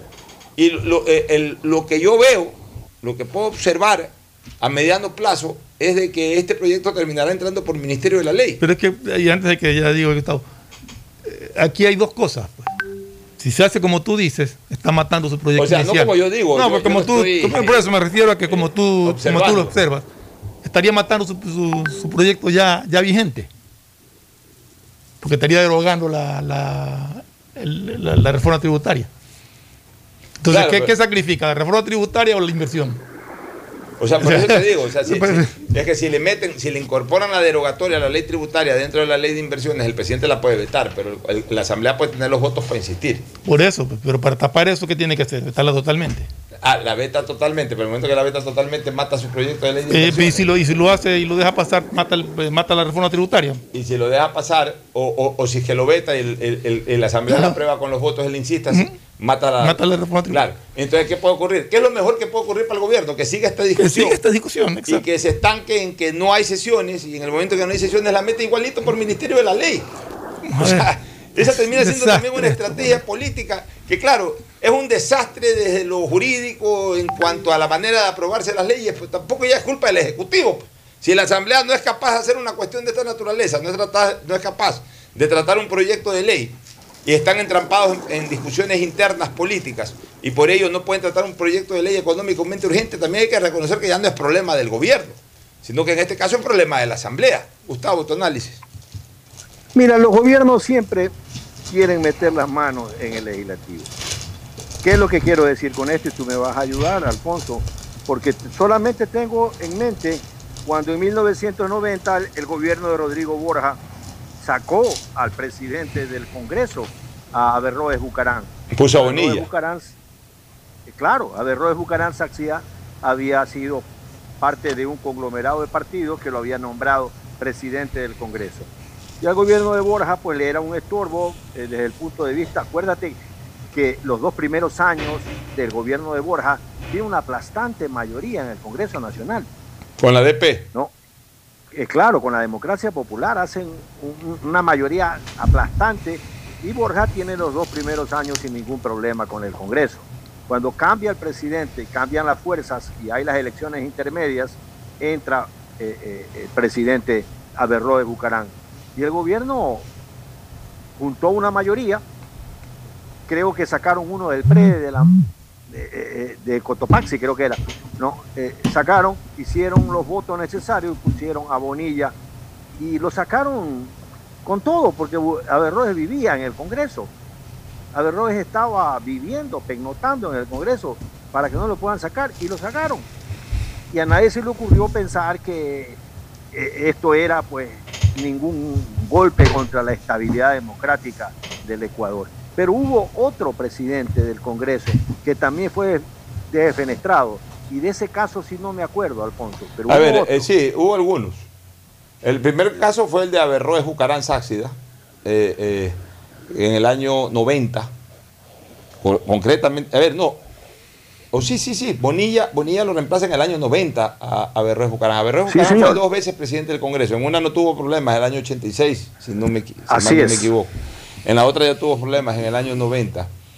De ahí hubo otra destitución. ¿Qué veo? Este, A Quevedo no lo destituyeron finalmente. No lo destituyeron, ¿no? A Quevedo me parece que no lo destituyeron. Eso ya fue en el gobierno de Gustavo Novoa. Gustavo González recordar mejor ese, Sí, ese caso. no lo destituyeron. No lo destituyeron. No lo destituyeron. Hubo el tema de Javier Neira, que eh, en esa época le Eso fue, correspondía... pero eso fue por la Claro, le- pugna de, claro, de la le elección. correspondía al Partido Social Cristiano poner candidato a presidente y León dijo, va Neira porque va Neira. Entonces se unió el PRE con otros movimientos. Ok, le, va- le- le toca al Partido Social Cristiano, sí, pero no será Javier Neira, dijo eh, ese, bloque de, ese bloque de legisladores que estaban en contra de la decisión de León Febres Cordero. Y entonces ahí se dio pues toda esta ruleta de traiciones, la, la- la asambleísta o diputada en esa época, Susana González, siendo afiliada al Partido Social Cristiano, eh, eh, aceptó ser presidenta. Eh, no le permitieron a ella o alguna situación pasó y al, y al final Hugo Quevedo, que estaba también en la bancada del Partido Social Cristiano, terminó siendo el presidente del Congreso, bajo el argumento constitucional de que le correspondía al Partido Social Cristiano, de acuerdo a la ley en esa época y a la Constitución, asumir la presidencia por ser el segundo bloque más numeroso. Asimismo, fue una cuestión de cuatro o cinco días en que no se elegía presidente, en que eh, Ponce era el presidente, entregó la silla a Falqué, Falqués eh, eh, finalmente no se sentó ahí, sino que se sentó Nina Pacari, que era la segunda vicepresidenta, después Falqués quiso recuperar la silla y se armó un relajo ahí hasta que comenzaron a desfilar primero Susana González y luego Hugo, Hugo Quevedo. Eh, así, eh, con, con absoluta precisión no lo recuerdo, fue hace unos 22 Sí. años. De ahí lo otro fue lo de, lo de Omar Quintana. Eh, eso me Correcto. to- eso me tocó a Omar mí. Quintana. Omar Quintana, eso me tocó a mí en cambio. Ahí, ahí ocurrió porque eh, hubo una serie de situaciones en la asamblea en donde se fueron virando de a poco eh, las fuerzas, la- las- las- se fueron se fue perdiendo la, la- la- la fuerza de oposición y, y se fue incorporando al gobierno, o sea, los famosos cambios de camiseta, especialmente de legisladores de Pachacute, que originalmente eran oposición, se fueron al bando de gobierno, se unieron al PRE, obviamente a Sociedad Patriótica, que era el partido de gobierno, y eh, en el momento que tuvieron una mayoría, después de destituir a la Corte Constitucional y, a, la, y, al, y, al- y a la Corte Nacional de Justicia, con esa mayoría, pusieron de presidente a Omar Quintana, a pesar de que Omar Quintana era de, un, de una bancada política que no era ni la primera ni la segunda y por tanto, de acuerdo a la Constitución, en ese momento no le correspondía. Pero cuando nuevamente eh, la, oposición tomó la mayoría de la Asamblea, aquel día en que destituyeron, al- eh, se, eh, se retira del gobierno Lucio Gutiérrez, o sea, queda destituido Lucio Gutiérrez y, tiene que salir en helicóptero desde el Palacio de Carondelet, ese mismo día en el Congreso se destituye Omar Quintana, asume Cintia Viteri como vicepresidenta, o sea, se la nombra Cintia Viteri, asume Cintia Viteri como vicepresidenta, posesiona a Alfredo Palacio como presidente, pero no se nombra esa tarde presidente del Congreso porque le correspondía a la izquierda democrática y la izquierda democrática no había decidido quién. Entonces el Partido Social Cristiano terminó decidiendo que Cintia Viteri sea la vicepresidenta porque le correspondía al Partido Social Cristiano la primera vicepresidencia del Congreso. Y días después ya se lo nombró al recientemente fallecido Wilfrido Lucero para que sea presidente. Y el último eh, cambio de timonel en la Asamblea se dio hace dos años atrás o tres, cuando destituyeron a, a Serrano, a Pepe Serrano, y asumió Elizabeth Cabezas. Esos son los, los cambios a nivel del Parlamento que yo recuerdo, Gustavo. Sí, y en esos cambios a nadie se le ocurrió que era un atentado contra la democracia del Ecuador. Los cuerpos colegiados, en este caso el Congreso ecuatoriano, la Asamblea Nacional, la Cámara de Representantes, como quiera llamarse, siempre ha sido objeto de la eterna lucha política. Es el coliseo máximo de la lucha política. En el Congreso es donde en verdad se forman los políticos donde, donde tienen la capacidad de, de- de llegar a acuerdos, de llegar a consensos, de disputar la ruda lucha política del Ecuador. Eh, Repito, es el coliseo máximo, pero en el Congreso ecuatoriano, Cámara Nacional de Representantes, cuando recién se reinauguró la democracia, esa Cámara Nacional de Representantes que uno dice, puchica, estaba Julio César Trujillo, León Febres Cordero, Raúl Vaca, Rodrigo Borja, Raúl Clemente, Lójaro Semena, Wilfrido Lucero, Rodrigo Borja, en fin, una cantidad de lumbreras. En esa Cámara Nacional de Representantes un diputado sacó una- un revólver y le metió un tiro a otro diputado. O sea, siempre ha habido situaciones como esa en la política ecuatoriana. Y yo no veo que esto pueda continuar adelante con, con la presidenta de la Asamblea, que no quiere convocar, que no quiere convocar porque tiene miedo que le armen una mayoría. Eh, eh, es- ese es un tema que no se vende bien políticamente. Porque una presidenta que no tiene capacidad de convocar a que funcione la, la, eh, eh, la función legislativa de un país, pu- pues simplemente no tiene ningún sentido. Es como la, la leyenda de aquel alumno que el profesor va a sonar de la universidad, que el profesor va a sonar el timbre indicándole que queda suspendida su, su examen, es decir, que no pasa la nota que él ha producido, que su examen ha sido muy malo, y entonces el alumno le quita el timbre al profesor y le dice, no, no, no, no, no me deje, como que si fuera el timbre el que le da la posibilidad de pasar o no pasar de año.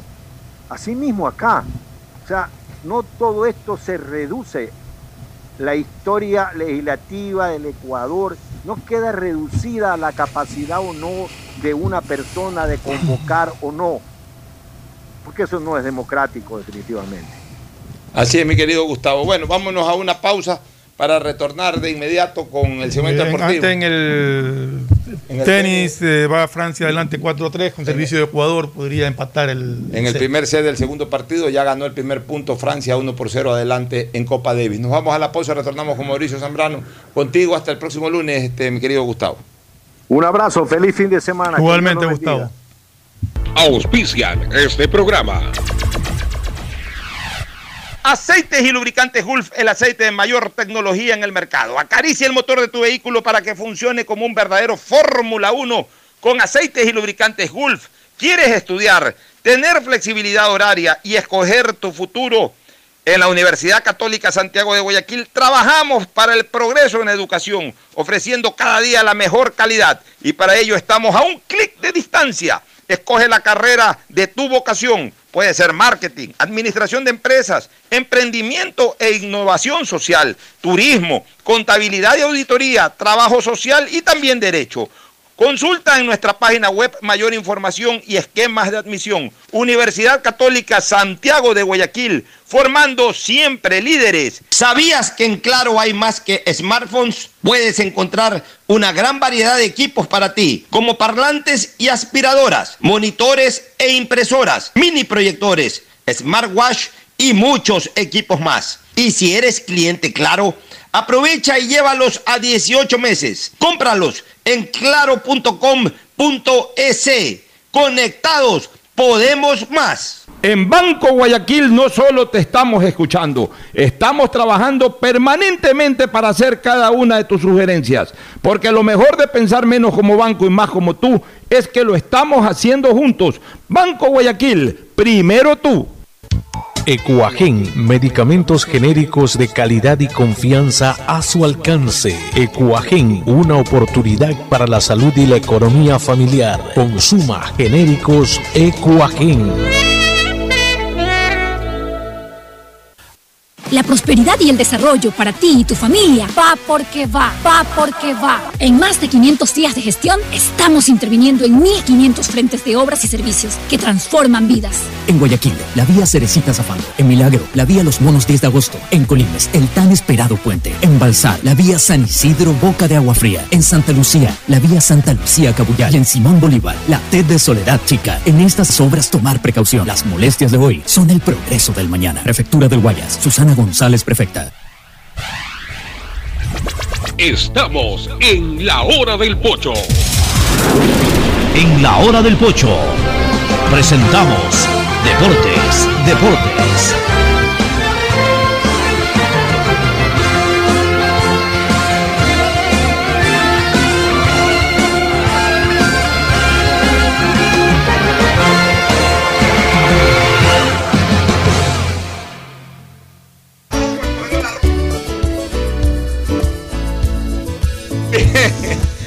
ya estamos ahora en el cemento deportivo con Mauricio Zambrano Izquierdo. Mauricio, bienvenido. ¿Qué tal? ¿Cómo están?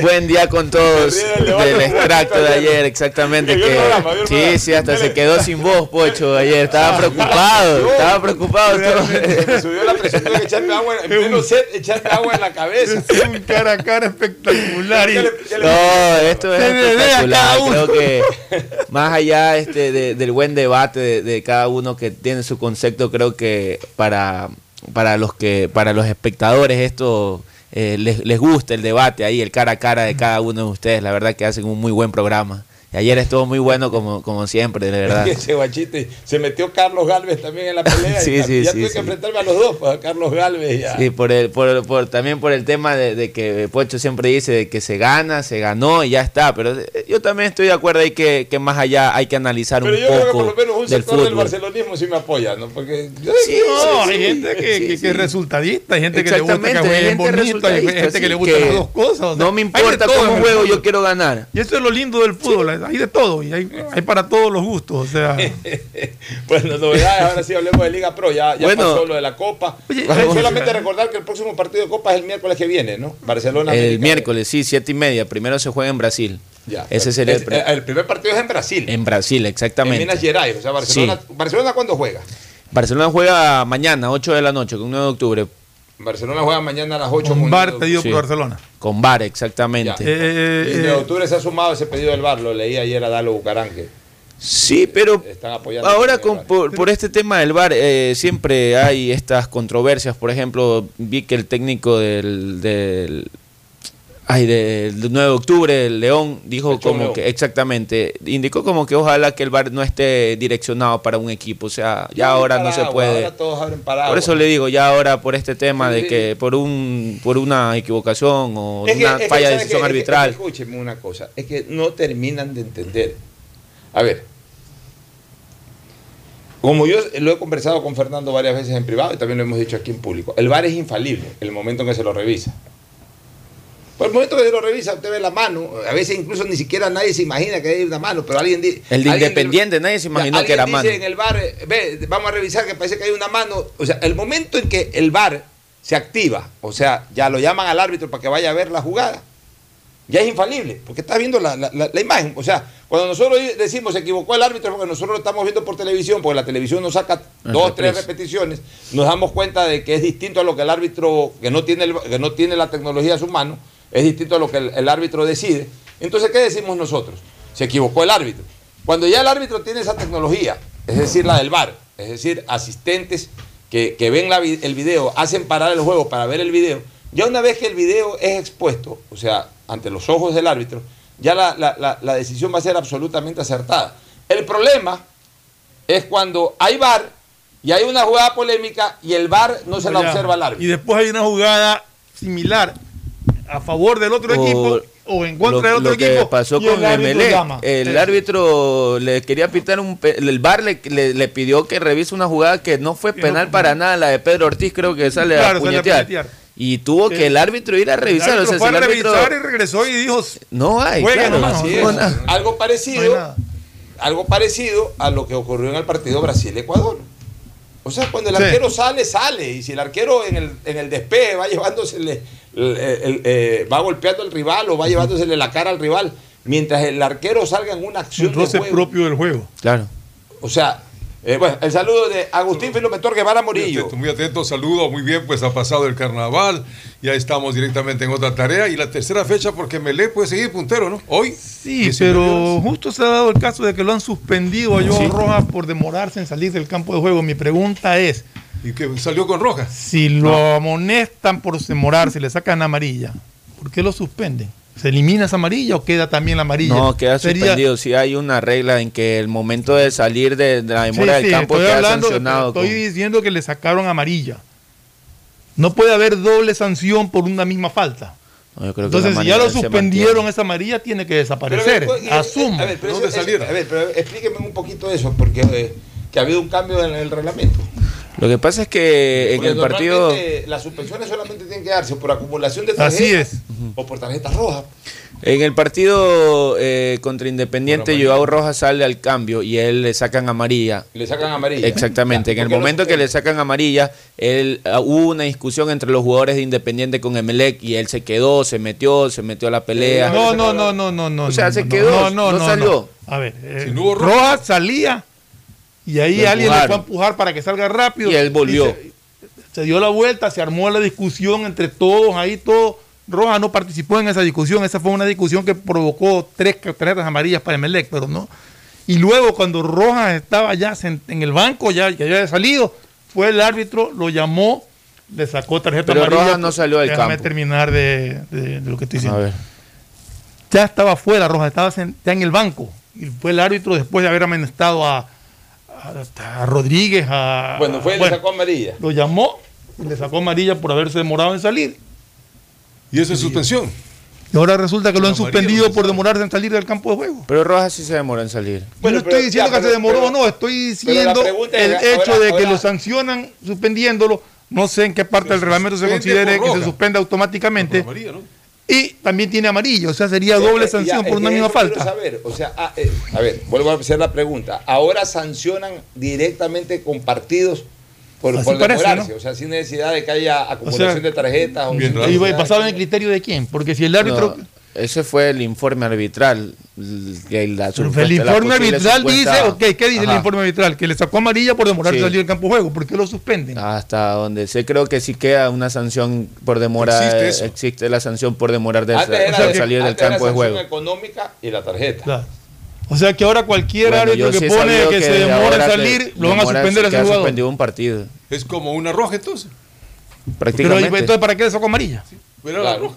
Es, es raro eso, sí, sí- sí valdría la pena. Pero ¿qué ha dicho Melé al respecto? Si No no he oído- no he oído No se nada, Ya, ayer. Es que si no ha reclamado en Melé, entonces quiere decir que sí está reglamentado. Sí, está pero mi- reglamentado, está Yo, reglamentado. yo no digo si está reglamentado o no, yo lo que digo es que habría Sí, doble que sanción sé- por la que sé misma que falta. queda suspendida la tarjeta amarilla. Exacto, esa- Ahí esa es habría la- que revisar exacto, eso. Habría eso es lo que que estoy revisar si es que eso levanta la tarjeta amarilla o la mantiene. Pues puede Pero ser sería que- doble sanción por Sí, una misma falta, pero- lo cual no es correcto, ¿no? Acuérdate que hacen lo que les da la gana también. Pero claro, por ejemplo, cuando eh, un, en un jugador tiene tres tarjetas amarillas y el siguiente partido, o cuatro tarjetas amarillas, y el, y el si- el siguiente partido se acumula la quinta, eh, queda suspendido. Y si le sacan roja directa, igual sigue acumulando las la cuatro tarjetas amarilla amarillas. roja que se la sacó cuando estaba afuera haya sido por los incidentes y no por demorarse en salir. Y se, y se habrá Bien. hecho roja. Ya, o sea, ya eso Bueno, tendría ya, que ver lo- qué lo dice el caso, ya viéndolo de- fríamente el campeonato, está bonito, ¿no? Está bonito, está Barcelona y Emelec, Emelec y Son los Barcelona están punteros. adelante. Y creo que Emelec tiene jugadores. Sí, vamos analizando el día de hoy. Pero vamos primero a la pausa. Ya, para vamos a la ver pausa para los retornar ya partidos. con las alineaciones de Melec y de Barcelona de cara a los partidos. Repetimos, Emelec juega hoy, ¿no? Hoy, Hoy día con sí, con Guayaquil Guayaquil City. Con Guayaquil City en el Capo. En el Sí. Capo. Claro. Hora 7 de la noche. Siete de la noche. Que no haya lluvia. Y mañana está lloviendo, todas las noches casi llueve. Y Mañana, mañana juega Barcelona 8 de la noche. en el Estadio Modelo Guayaquil, en nuestro viejo y querido Estadio Modelo Guayaquil. ¿Podemos ir? ya, ya, ya se permite el, el- Claro, sí, sí, sí, sí, sí. abierto, 75, con- con 9 de 70%, sí, de 9 aforo. de octubre. Con 60, todo 75. el enorme, inmenso cariño que le profesé en vida y aún en muerte a Alberto Spencer Herrera, para mí ese es el estadio modelo Guayaquil. Claro, sí, es modelo, lo digo, Nos vamos a la pausa. Y, y modelo, ojo, porque mucha gente pensaba que es modelo porque era un modelo de algo. No, No. está en el barrio modelo. Está en la ciudad de la modelo ahí Y- al lado. y es vecino de la ciudadela Chemis. Es que la ciudad Esa es la modelo. ciudad de la modelo. Ya, pero- pero- Por eso que el cuartel también se llama cuartel Es la modelo, modelo. y el estadio modelo. Ya. Y había un una escuela, escuela modelo también ahí. Y la ciudadela Chemis tiene éxito. Nos vamos a la pausa y volvemos. El siguiente es un espacio publicitario apto para todo público. La prosperidad y el desarrollo para ti y tu familia va porque va, va porque va. En más de 500 días de gestión estamos interviniendo en 1.500 frentes de obras y servicios que transforman vidas. En Guayaquil, la vía Cerecita Zafando. En Milagro, la vía Los Monos 10 de agosto. En Colimes, el tan esperado puente. En Balsar, la vía San Isidro Boca de Agua Fría. En Santa Lucía, la vía Santa Lucía Cabuyal. Y en Simón Bolívar, la TED de Soledad Chica. En estas obras tomar precaución. Las molestias de hoy son el progreso del mañana. Prefectura del Guayas, Susana González. Con Claro, conectados con la mayor cobertura, con la mayor velocidad y con la única señal 4.5G. Podemos más, porque unidos y conectados somos más fuertes. Con Claro, conectados con la mayor Tu chip cobertura. plus de CNT cuesta 3 dólares y con él puedes Chatear, mensajear, likear y postear. A todos incluir. Hablar sin parar, comentar al azar y siempre navegar. Compartir y mostrar, subir y descargar. WhatsApp, WhatsApp, WhatsApp. TikTokear, TikTokear. Tu chip plus te da más megas, minutos y redes sociales. Recarga tu paquete desde 3 dólares ya. Chip plus CNT. ¿Cómo para Tenemos una nueva aplicación, aplicación. Tenemos una nueva aplicación, aplicación. Tenemos una nueva De CNLP. Tenemos una nueva aplicación de CNLP. Ahora con la app de CNLP verificas y administras tus consumos, descargas la planilla, pagas en línea, realizas reclamos y más. Puedes consultar los valores a pagar y pagar desde la aplicación. Corporación Nacional de Electricidad, CNLEP, Gobierno del Encuentro. Juntos lo logramos. Ecuagen, medicamentos genéricos de calidad y confianza a su alcance. Ecuagen, una oportunidad para la salud y la economía familiar. Consuma genéricos Ecuagen. Con Claro, conectados con la mayor cobertura, con la mayor velocidad y con la única señal 4.5G. Podemos más, porque unidos y conectados somos más fuertes.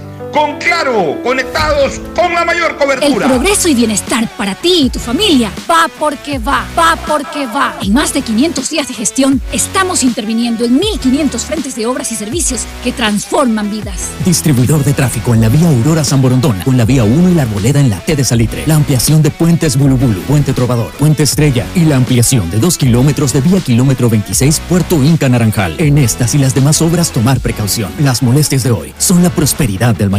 Prefectura del Guayas. Susana González. Con. Claro, conectados con la mayor cobertura, con la mayor velocidad y con la única señal 4.5G. Podemos más, porque unidos y conectados somos más fuertes.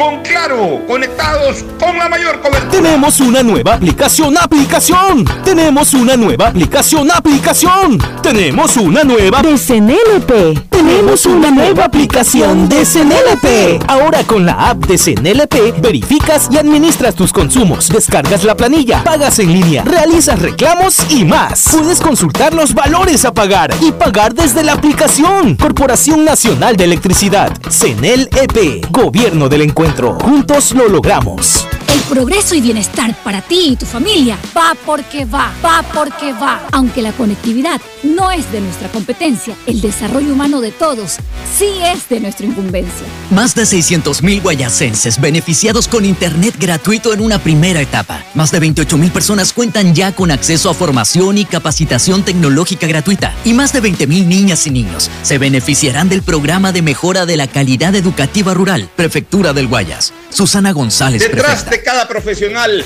hay una gran historia. Aprende, experimenta y crea la tuya. Estudia a distancia en la Universidad Católica Santiago de Guayaquil. Contamos con las carreras de marketing, administración de empresa, emprendimiento e innovación social, turismo, contabilidad y auditoría, trabajo social y derecho. Sistema de educación a distancia de la Universidad Católica Santiago de Guayaquil, formando líderes con siempre. claro, conectados con la mayor cobertura, con la mayor velocidad y con la única señal 4.5G. Podemos más, porque unidos y conectados somos más fuertes. Con claro, conectados con la mayor Tu chip cobertura. plus de CNT cuesta 3 dólares y con él puedes Chatear, mensajear, likear y postear. A todos incluir. Hablar sin parar, comentar al azar y siempre navegar. Compartir y mostrar, subir y descargar. WhatsApp, WhatsApp, WhatsApp. TikTokear, TikTokear. Chip plus te da más megas, minutos y redes sociales. Recarga tu paquete desde 3 dólares ya. Chip plus CNT. ¿Cómo para internetear? En Banco Guayaquil tenemos una nueva app y la hicimos pensando más como tú. Por eso, ahora puedes hacer tus transferencias en menos pasos. Los pagos de siempre ahora los realizas con un botón, mucho más rápido. E incluso puedes revisar tu ahorro y gastos del mes para ayudarte con tus finanzas. Todo esto donde estés. Esta no es la nueva app del banco. Esta es una app más como tú. Descárgala, actualízala, pruébala. Banco Guayaquil. Primero tú. Hay sonidos que es mejor nunca tener que escuchar. Porque cada motor es diferente. Desde hace 104 años. Lubricantes Gulf. Mantiene la más alta tecnología y calidad en línea de aceites para motores a diésel y gasolina. Está hecho con una fórmula especial para dar excelente protección a todo tipo de motores, evitando el desgaste prematuro de pistones, anillos y árbol de levas, ayudando a mantener limpio el motor y libre de depósitos que se forman por las altas o bajas temperaturas. Dele a su motor lo que se merece. Lubricantes Gulf, la más alta tecnología en lubricación. 104 años preservando la vida de su motor. Lubricantes Gulf. Gulf es más lubricante.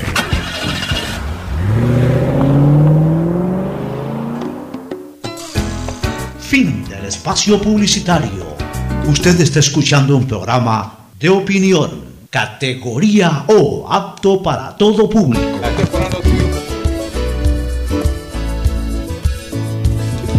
Bueno, entramos ahora de lleno ya a, conocer eh, detalles. Sí, ya vi, ya vi, en efecto. Se está jugando eh, la Copa Davis, el segundo set. Bájeme ese volumen, señor licenciado Agustín Guevara. El segundo set entre Francia y Ecuador, en el segundo punto. El primero lo ganó Francia, eh, le ganaron a Emilio Gómez, 1 a 0 se puso Francia adelante. Ahora en este segundo partido, en que está jugando Roberto Quiroz, segundo punto, va Francia adelante 6-4 en el primer set y van 1 a 1 en el segundo set. Mauricio, vamos Bien, con. vamos con, eh, el con partido de esta los noche. partidos de, de la fecha. O sea, mira, mira esa casualidad, si cabe señalarlo así. Eh, El año pasado me parece que también ocurrió algo similar. Este, los cuatro equipos de Guayaquil jugaron eh, al mismo tiempo, o sea, en la misma jornada. sí. Eh, Barcelona juega Sí. mañana con 9 de octubre y hoy Emelec. con el City. Exactamente. El año pasado también eh, fue- hubo una Sí, jornada creo en que, ajá, y hubo una jornada en que justo por la fiesta de Guayaquil ganaron los cuatro, me parece también. También. A ver, vamos. bueno, eh, Melec, Guayaquil City, hoy 7 de la noche, son los que abre la jornada de la fecha 3 de la Liga Pro. De ahí el día de mañana, Pero tres- alineaciones. de- a ver, la posible alineación de, del Emelec, hoy que ya se conocería la, la suspensión de Joe Rojas, que sería el único jugador ausente. Emelec iría con Pedro Ortiz en el arco. que está, que está tapando muy bien. Sí, de- Pedro Ortiz es un gran arquero. Siempre ha sido buen arquero. Siempre ha sido un muy buen arquero. O sea, yo no sé por qué también lo critican. Para mí es un arquero que, más allá, el, el- el- el único eh, lunar que yo, yo le he visto a Pedro Ortiz fue cuando se puso con la majadería ese de bajarle el pantalón hace un par de años. Al jugador de Eh, Independiente que- que no fue fue. serio. Es, es lo único. Lo de, ahí, de ahí siempre ha sido un gran arquero. Ah, que, es más, que sacó una pelota de cabeza y le hicieron un gol eh, porque la rechazó a muy poca distancia. bueno, eso pasa. pues, o, sea, o que eh, saca la pelota con el pie y de repente no fue direccionado donde tenía que ir, la cogió un rival y le hizo un gol. Eso Justamente pasa. te iba a es decir, arquero. tenía, igual. tenía limitaciones en el juego con la pelota en los pies, pero ha mejorado mucho. Ha Parece que ha estado trabajando, en eso. Y luego está en buena edad de Ha arquero, mejorado debe estar en unos 30 años sería. Ya, este, en la defensa. Bien, en la defensa estará Romario Caicedo por derecha, Eddie Guevara junto con Aníbal Leguizamón y por izquierda Bruno Pitón. Yo creo que ese Es al ese- Buena revés. defensa. Buena Ah. defensa. Es al revés como se paran. Eddie Guevara con Aníbal Leguizamón por derecha. Leguizamón por derecha y Guevara por Pero izquierda. en todo Sí, caso, sí, yo sí. creo que esa es la defensa de. Esa Sí. es la defensa titular sí, de. Can- Canto queda como primera alternativa. Sí. Que además también es importante que la gente entienda que no necesariamente, ahora que hay seis extranjeros, todos tienen que estar en la cancha. A veces eh, eh, está, está muy caro el fútbol ecuatoriano. A veces traer un buen defensa es mucho más caro traer un defensa ecuatoriano que traer un defensa extranjero. Sí, es verdad. Entonces, eh, a veces se tiene jugadores extranjeros también para, para, para tenerlos en la banca como una primera opción de, De hecho, cambio. Ojo- Emelec y Barcelona lo tienen. Ojo con una cosa, de lo que va hasta el año, las fortalezas de Barcelona y Emelec, distinto a lo que ha ocurrido en otros años, las fortalezas son sus cuotas extranjeras. En Barcelona, ¿quiénes vienen destacando de sobremanera? Burray, Emanuel Martínez, Riveros en su Ya. momento. No, no, no, al hablemos menos- de este ah, actual, en la actualidad. Actual, actual. eh, eh, Eh, Piñatares, que jugó un eh, o sea, ¿quiénes fueron las figuras Sí. del partido contra Piñatares? Martínez, Los tres extranjeros. Burray. Ya, a eso agrégale más Tirani, que igual está Sí, haciendo sí, sí. goles, siempre hace goles. Y Sosa me parece que tampoco ha tenido no, una, y una Sosa, mala hasta El partido actuación. en que jugó se hablaba maravillas de Sosa. Sí, sí, sí. O sea, el único extranjero que todavía no entra en calor, como se dice, o no se lo ve todavía en una dimensión importante, es Carlos Rodríguez. Pero, reemplazó bien a Sosa. ya, pero igual está ahí en la primera línea de cambio, que también es importante. En el caso de Melec, club que tradicionalmente, en los, incluso en sus mejores años, no traía buenos jugadores extranjeros, sino eventualmente uno que otro. En esta ocasión, los extranjeros del Emelec están funcionando. Leguizamón. Leguizamón hizo una muy buena temporada pasada y es largo el titular del Emelec. Este Rodríguez. Pitón que ha dejado Ah, una bueno. gratísima impresión hasta el momento. Santiago Rodríguez, Nicolás. Sebastián. eh, eh, eh, Sebastián. Sebastián Rodríguez. Santiago Rodríguez era un puntero derecho. Que Eh, claro. Ya, y de Cuenca, Melec después de. Melec. Este, Sebastián Rodríguez, tres. Eh, el mismo colombiano está jugando Zapata, bastante está jugando muy bien. Sí. Zapata está jugando muy bien, cuatro.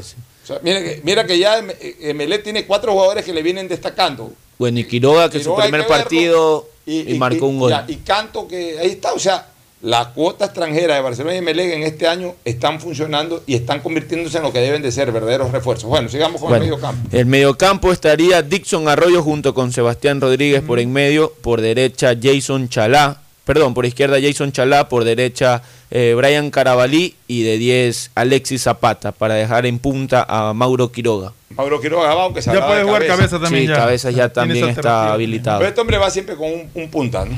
El español va con un punta. No, siempre. antes, eh, Por uno Por ejemplo, ejemplo, jugó claro, con dos, pero- jugó en su momento con Barceló y sí. Cabezas. Bueno, Guayaquil City. Y, la, y el pasado jugó hasta sin Igual delantero. ha arrancado el City, el primer partido lo ganó por Pues la, el City está cuarto ahorita en la ya por el retiro del Deportivo Cuenca y el segundo partido cómo le fue al City empató de visitante con la Católica si no me equivoco. No, eh, sí, empató 1-1 con Católica. Que, que- acaba de clasificar en la Y ganó Copa. 3-0 el primer partido. por- Ya, o sea que está muy bien el City. Bueno, Sí. y el partido del sábado Barcelona El, 9. el chip eh, primero juega a las 3 de la tarde, Universitario, Técnico Universitario versus Muchurruna, y ahí a las 5 y media también es un buen partido, este Liga de Quito, que también viene perdiendo eh, su partido en Clásico Cuenca estudiantil. Contra Universidad Católica. Católica. Buen partido. Sí, sí, Ya, buen partido. sábado. Y- y Y, ahí con termina con Barcelona. con 9 de octubre, 9 de octubre Barcelona. Barcelona. en el modelo. ¿Cómo Exactamente. alinearía Barcelona? Ahí Mire que, que Barcelona tiene complicaciones. Ya con debut de Célico en la banca. Ahora sí, Sí, ahora ya sí, con ya. un partido. Y sé con Alexander.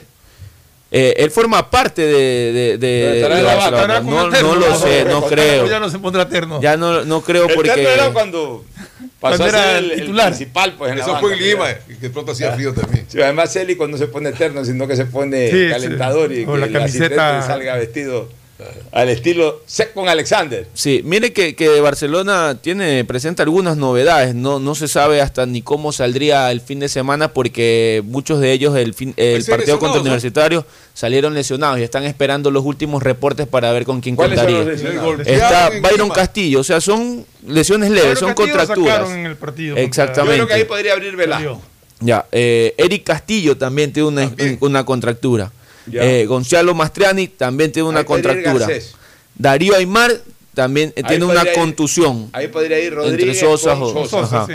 y Adron- Adonis Preciado. Y a Donis Preciado lo podrían dar descanso. Y hay que ver si es que cómo estaría Damián Díaz también, si es que llegaría a Ya, recuperarse. ¿hasta tuvo, cuántos días? No, no. tuvo un desgarro, los desgarros son, son tres semanas. son tres Ya, semanas por lo general, exactamente. A ver, Barcelona, descontándolo a Díaz ahí o descartándolo, podría alinear con Pero a eh, ver, Burray. Velasco. Burray, Velasco. En la defensa para mí debería jugar Velasco con, con eh, Rodríguez, Y Sosa. Lucas Sosa y por izquierda. Pero, pero los dos no son Manuel. zurdos.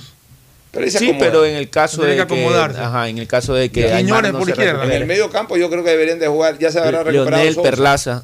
Sousa también venía con un golpe, por ejemplo. Hay que ver si es que estaría Ya, habilitado que para el partido. habilitado, podría ser Piñatares. Ponle que no esté Sousa, ¿con quién juega Piñatares? Carcelén puede ser. Piñatares Carcelén. Piña- Jugaría Piñatares, Manuel Carcelén, Martínez. Emanuel Martínez. Y- Penilla. Y adelante con Penilla, Garcés, no, no jugaría Mastriani, podría ser Perlaza el otro. O Igual- si ya está Sousa, podría ser Ajá. Sousa. Igual esto hay que ver, eh, también. depende también de los últimos exámenes que le hagan a los jugadores para ver si es que Podría estaría. estar Tito Valencia por derecha. de Claro, repente, Tito Valencia también está. adelante. O sea, ahí tiene algunas opciones. Sí, pero de repente lo de Eric Castillo es Exactamente. Para partidos de pronóstico reservado los dos. El City siempre ha sido difícil Sí. para Emelec y el 9 de octubre, la última vez hasta le ganó al Barcelona. Sí, Barcelona y y- Melec que sean punteros este rato, pero no son los favoritos tampoco. La jornada, para terminar la jornada del domingo, Cumbaya Orense a las 2 de la tarde, Delfín Macará 4 y media, Independiente Aucas a las 7 y el lunes Cuenca Gualaceo. Bueno, el clásico de la Clásico provincia de la de la de la tiempos que se enfrentan dos equipos de la equipos. Suárez en primera. La última vez que se enfrentaron en primera fue Cuenca Liga de Cuenca hace 40 años. Cuenca, bueno, sí. Última recomendación comercial y luego el cierre. Auspician este programa. Aceites y lubricantes Gulf, el aceite de mayor tecnología en el mercado. Acaricia el motor de tu vehículo para que funcione como un verdadero Fórmula 1 con aceites y lubricantes Gulf. ¿Quieres estudiar, tener flexibilidad horaria y escoger tu futuro? En la Universidad Católica Santiago de Guayaquil trabajamos para el progreso en educación, ofreciendo cada día la mejor calidad y para ello estamos a un clic de distancia. Escoge la carrera de tu vocación. Puede ser marketing, administración de empresas, emprendimiento e innovación social, turismo, contabilidad y auditoría, trabajo social y también derecho. Consulta en nuestra página web mayor información y esquemas de admisión. Universidad Católica Santiago de Guayaquil, formando siempre líderes. ¿Sabías que en Claro hay más que smartphones? Puedes encontrar una gran variedad de equipos para ti, como parlantes y aspiradoras, monitores e impresoras, mini proyectores, smartwatch y muchos equipos más. Y si eres cliente Claro, aprovecha y llévalos a 18 meses. Cómpralos en claro.com.es. Conectados, podemos más. En Banco Guayaquil no solo te estamos escuchando, estamos trabajando permanentemente para hacer cada una de tus sugerencias, porque lo mejor de pensar menos como banco y más como tú es que lo estamos haciendo juntos. Banco Guayaquil, primero tú. Ecuagen, medicamentos genéricos de calidad y confianza a su alcance. Ecuagen, una oportunidad para la salud y la economía familiar. Consuma genéricos Ecuagen. El progreso y bienestar para ti y tu familia va porque va, va porque va. En más de 500 días de gestión, estamos interviniendo en 1.500 frentes de obras y servicios que transforman vidas. Distribuidor de tráfico en la vía Aurora San Borondón, con la vía 1 y la Arboleda en la T de Salitre. La ampliación de puentes Bulubulu, Puente Trovador, Puente Estrella y la ampliación de 2 kilómetros de vía kilómetro 26 Puerto Inca Naranjal. En estas y las demás obras tomar precaución. Las molestias de hoy son la prosperidad del mañana. Prefectura del Guayas. Susana González, prefecta. Estamos en la hora del pocho. Gracias por su sintonía. Este programa fue auspiciado por... En Claro no hay solo smartphones, también hay una gran variedad de equipos para ti como parlantes y aspiradoras, monitores e impresoras, mini proyectores smartwatch y muchos equipos más. Si eres cliente Claro, llévatelos a 18 meses. En claro.com.es conectados podemos más. Aceites y lubricantes Gulf, el aceite de mayor tecnología en el mercado. Universidad Católica Santiago de Guayaquil y su plan de educación a distancia, formando siempre líderes. En Banco Guayaquil no solo te estamos escuchando, estamos trabajando permanentemente para hacer cada una de tus sugerencias, porque lo mejor de pensar menos como banco y más como tú es que lo estamos haciendo juntos. Banco Guayaquil, primero tú. Con Claro, conectados con la mayor cobertura, con la mayor velocidad y con la única señal 4.5G. Podemos más, porque unidos y conectados somos más fuertes. Con Claro, conectados con la mayor cobertura. El progreso y bienestar para ti y tu familia va porque va, va porque va. Son más de 30.000 guayasenses ya capacitados por medio de nuestro programa Guayas Tech de Prefectura del Guayas. Con cursos gratuitos potenciamos tus destrezas y habilidades para el desarrollo de tu emprendimiento. Inscríbete ahora en www.guayastech.edu.es. Aunque la conectividad no es de nuestra competencia, el desarrollo humano de todos sí es de nuestra incumbencia. Prefectura del Guayas. Susana González, prefecta. Tu chip plus de CNT cuesta 3 dólares y con él puedes Chatear, mensajear, likear y postear. A todos incluestar. Hablar sin parar, comentar al azar y siempre navegar, compartir y mostrar, subir y descargar. WhatsApp, WhatsApp, WhatsApp. TikTokear, TikTokear. Chip plus te da más megas, minutos y redes sociales. Recarga tu paquete desde 3 dólares ya. Chip plus CNT, como para internetear. Nuestra seguridad no puede esperar a que se declare un estado de excepción. Se requiere la figura de estado de emergencia para enfrentar situaciones que pongan en peligro a nuestras familias. Necesitamos reformas para encontrarnos con un país más seguro. Con tu apoyo y la aprobación del proyecto de Ley Orgánica de Seguridad Integral y Fortalecimiento de la Fuerza Pública por parte de la Asamblea Nacional, rescatamos al Ecuador. Gobierno del encuentro. Juntos cumplimos.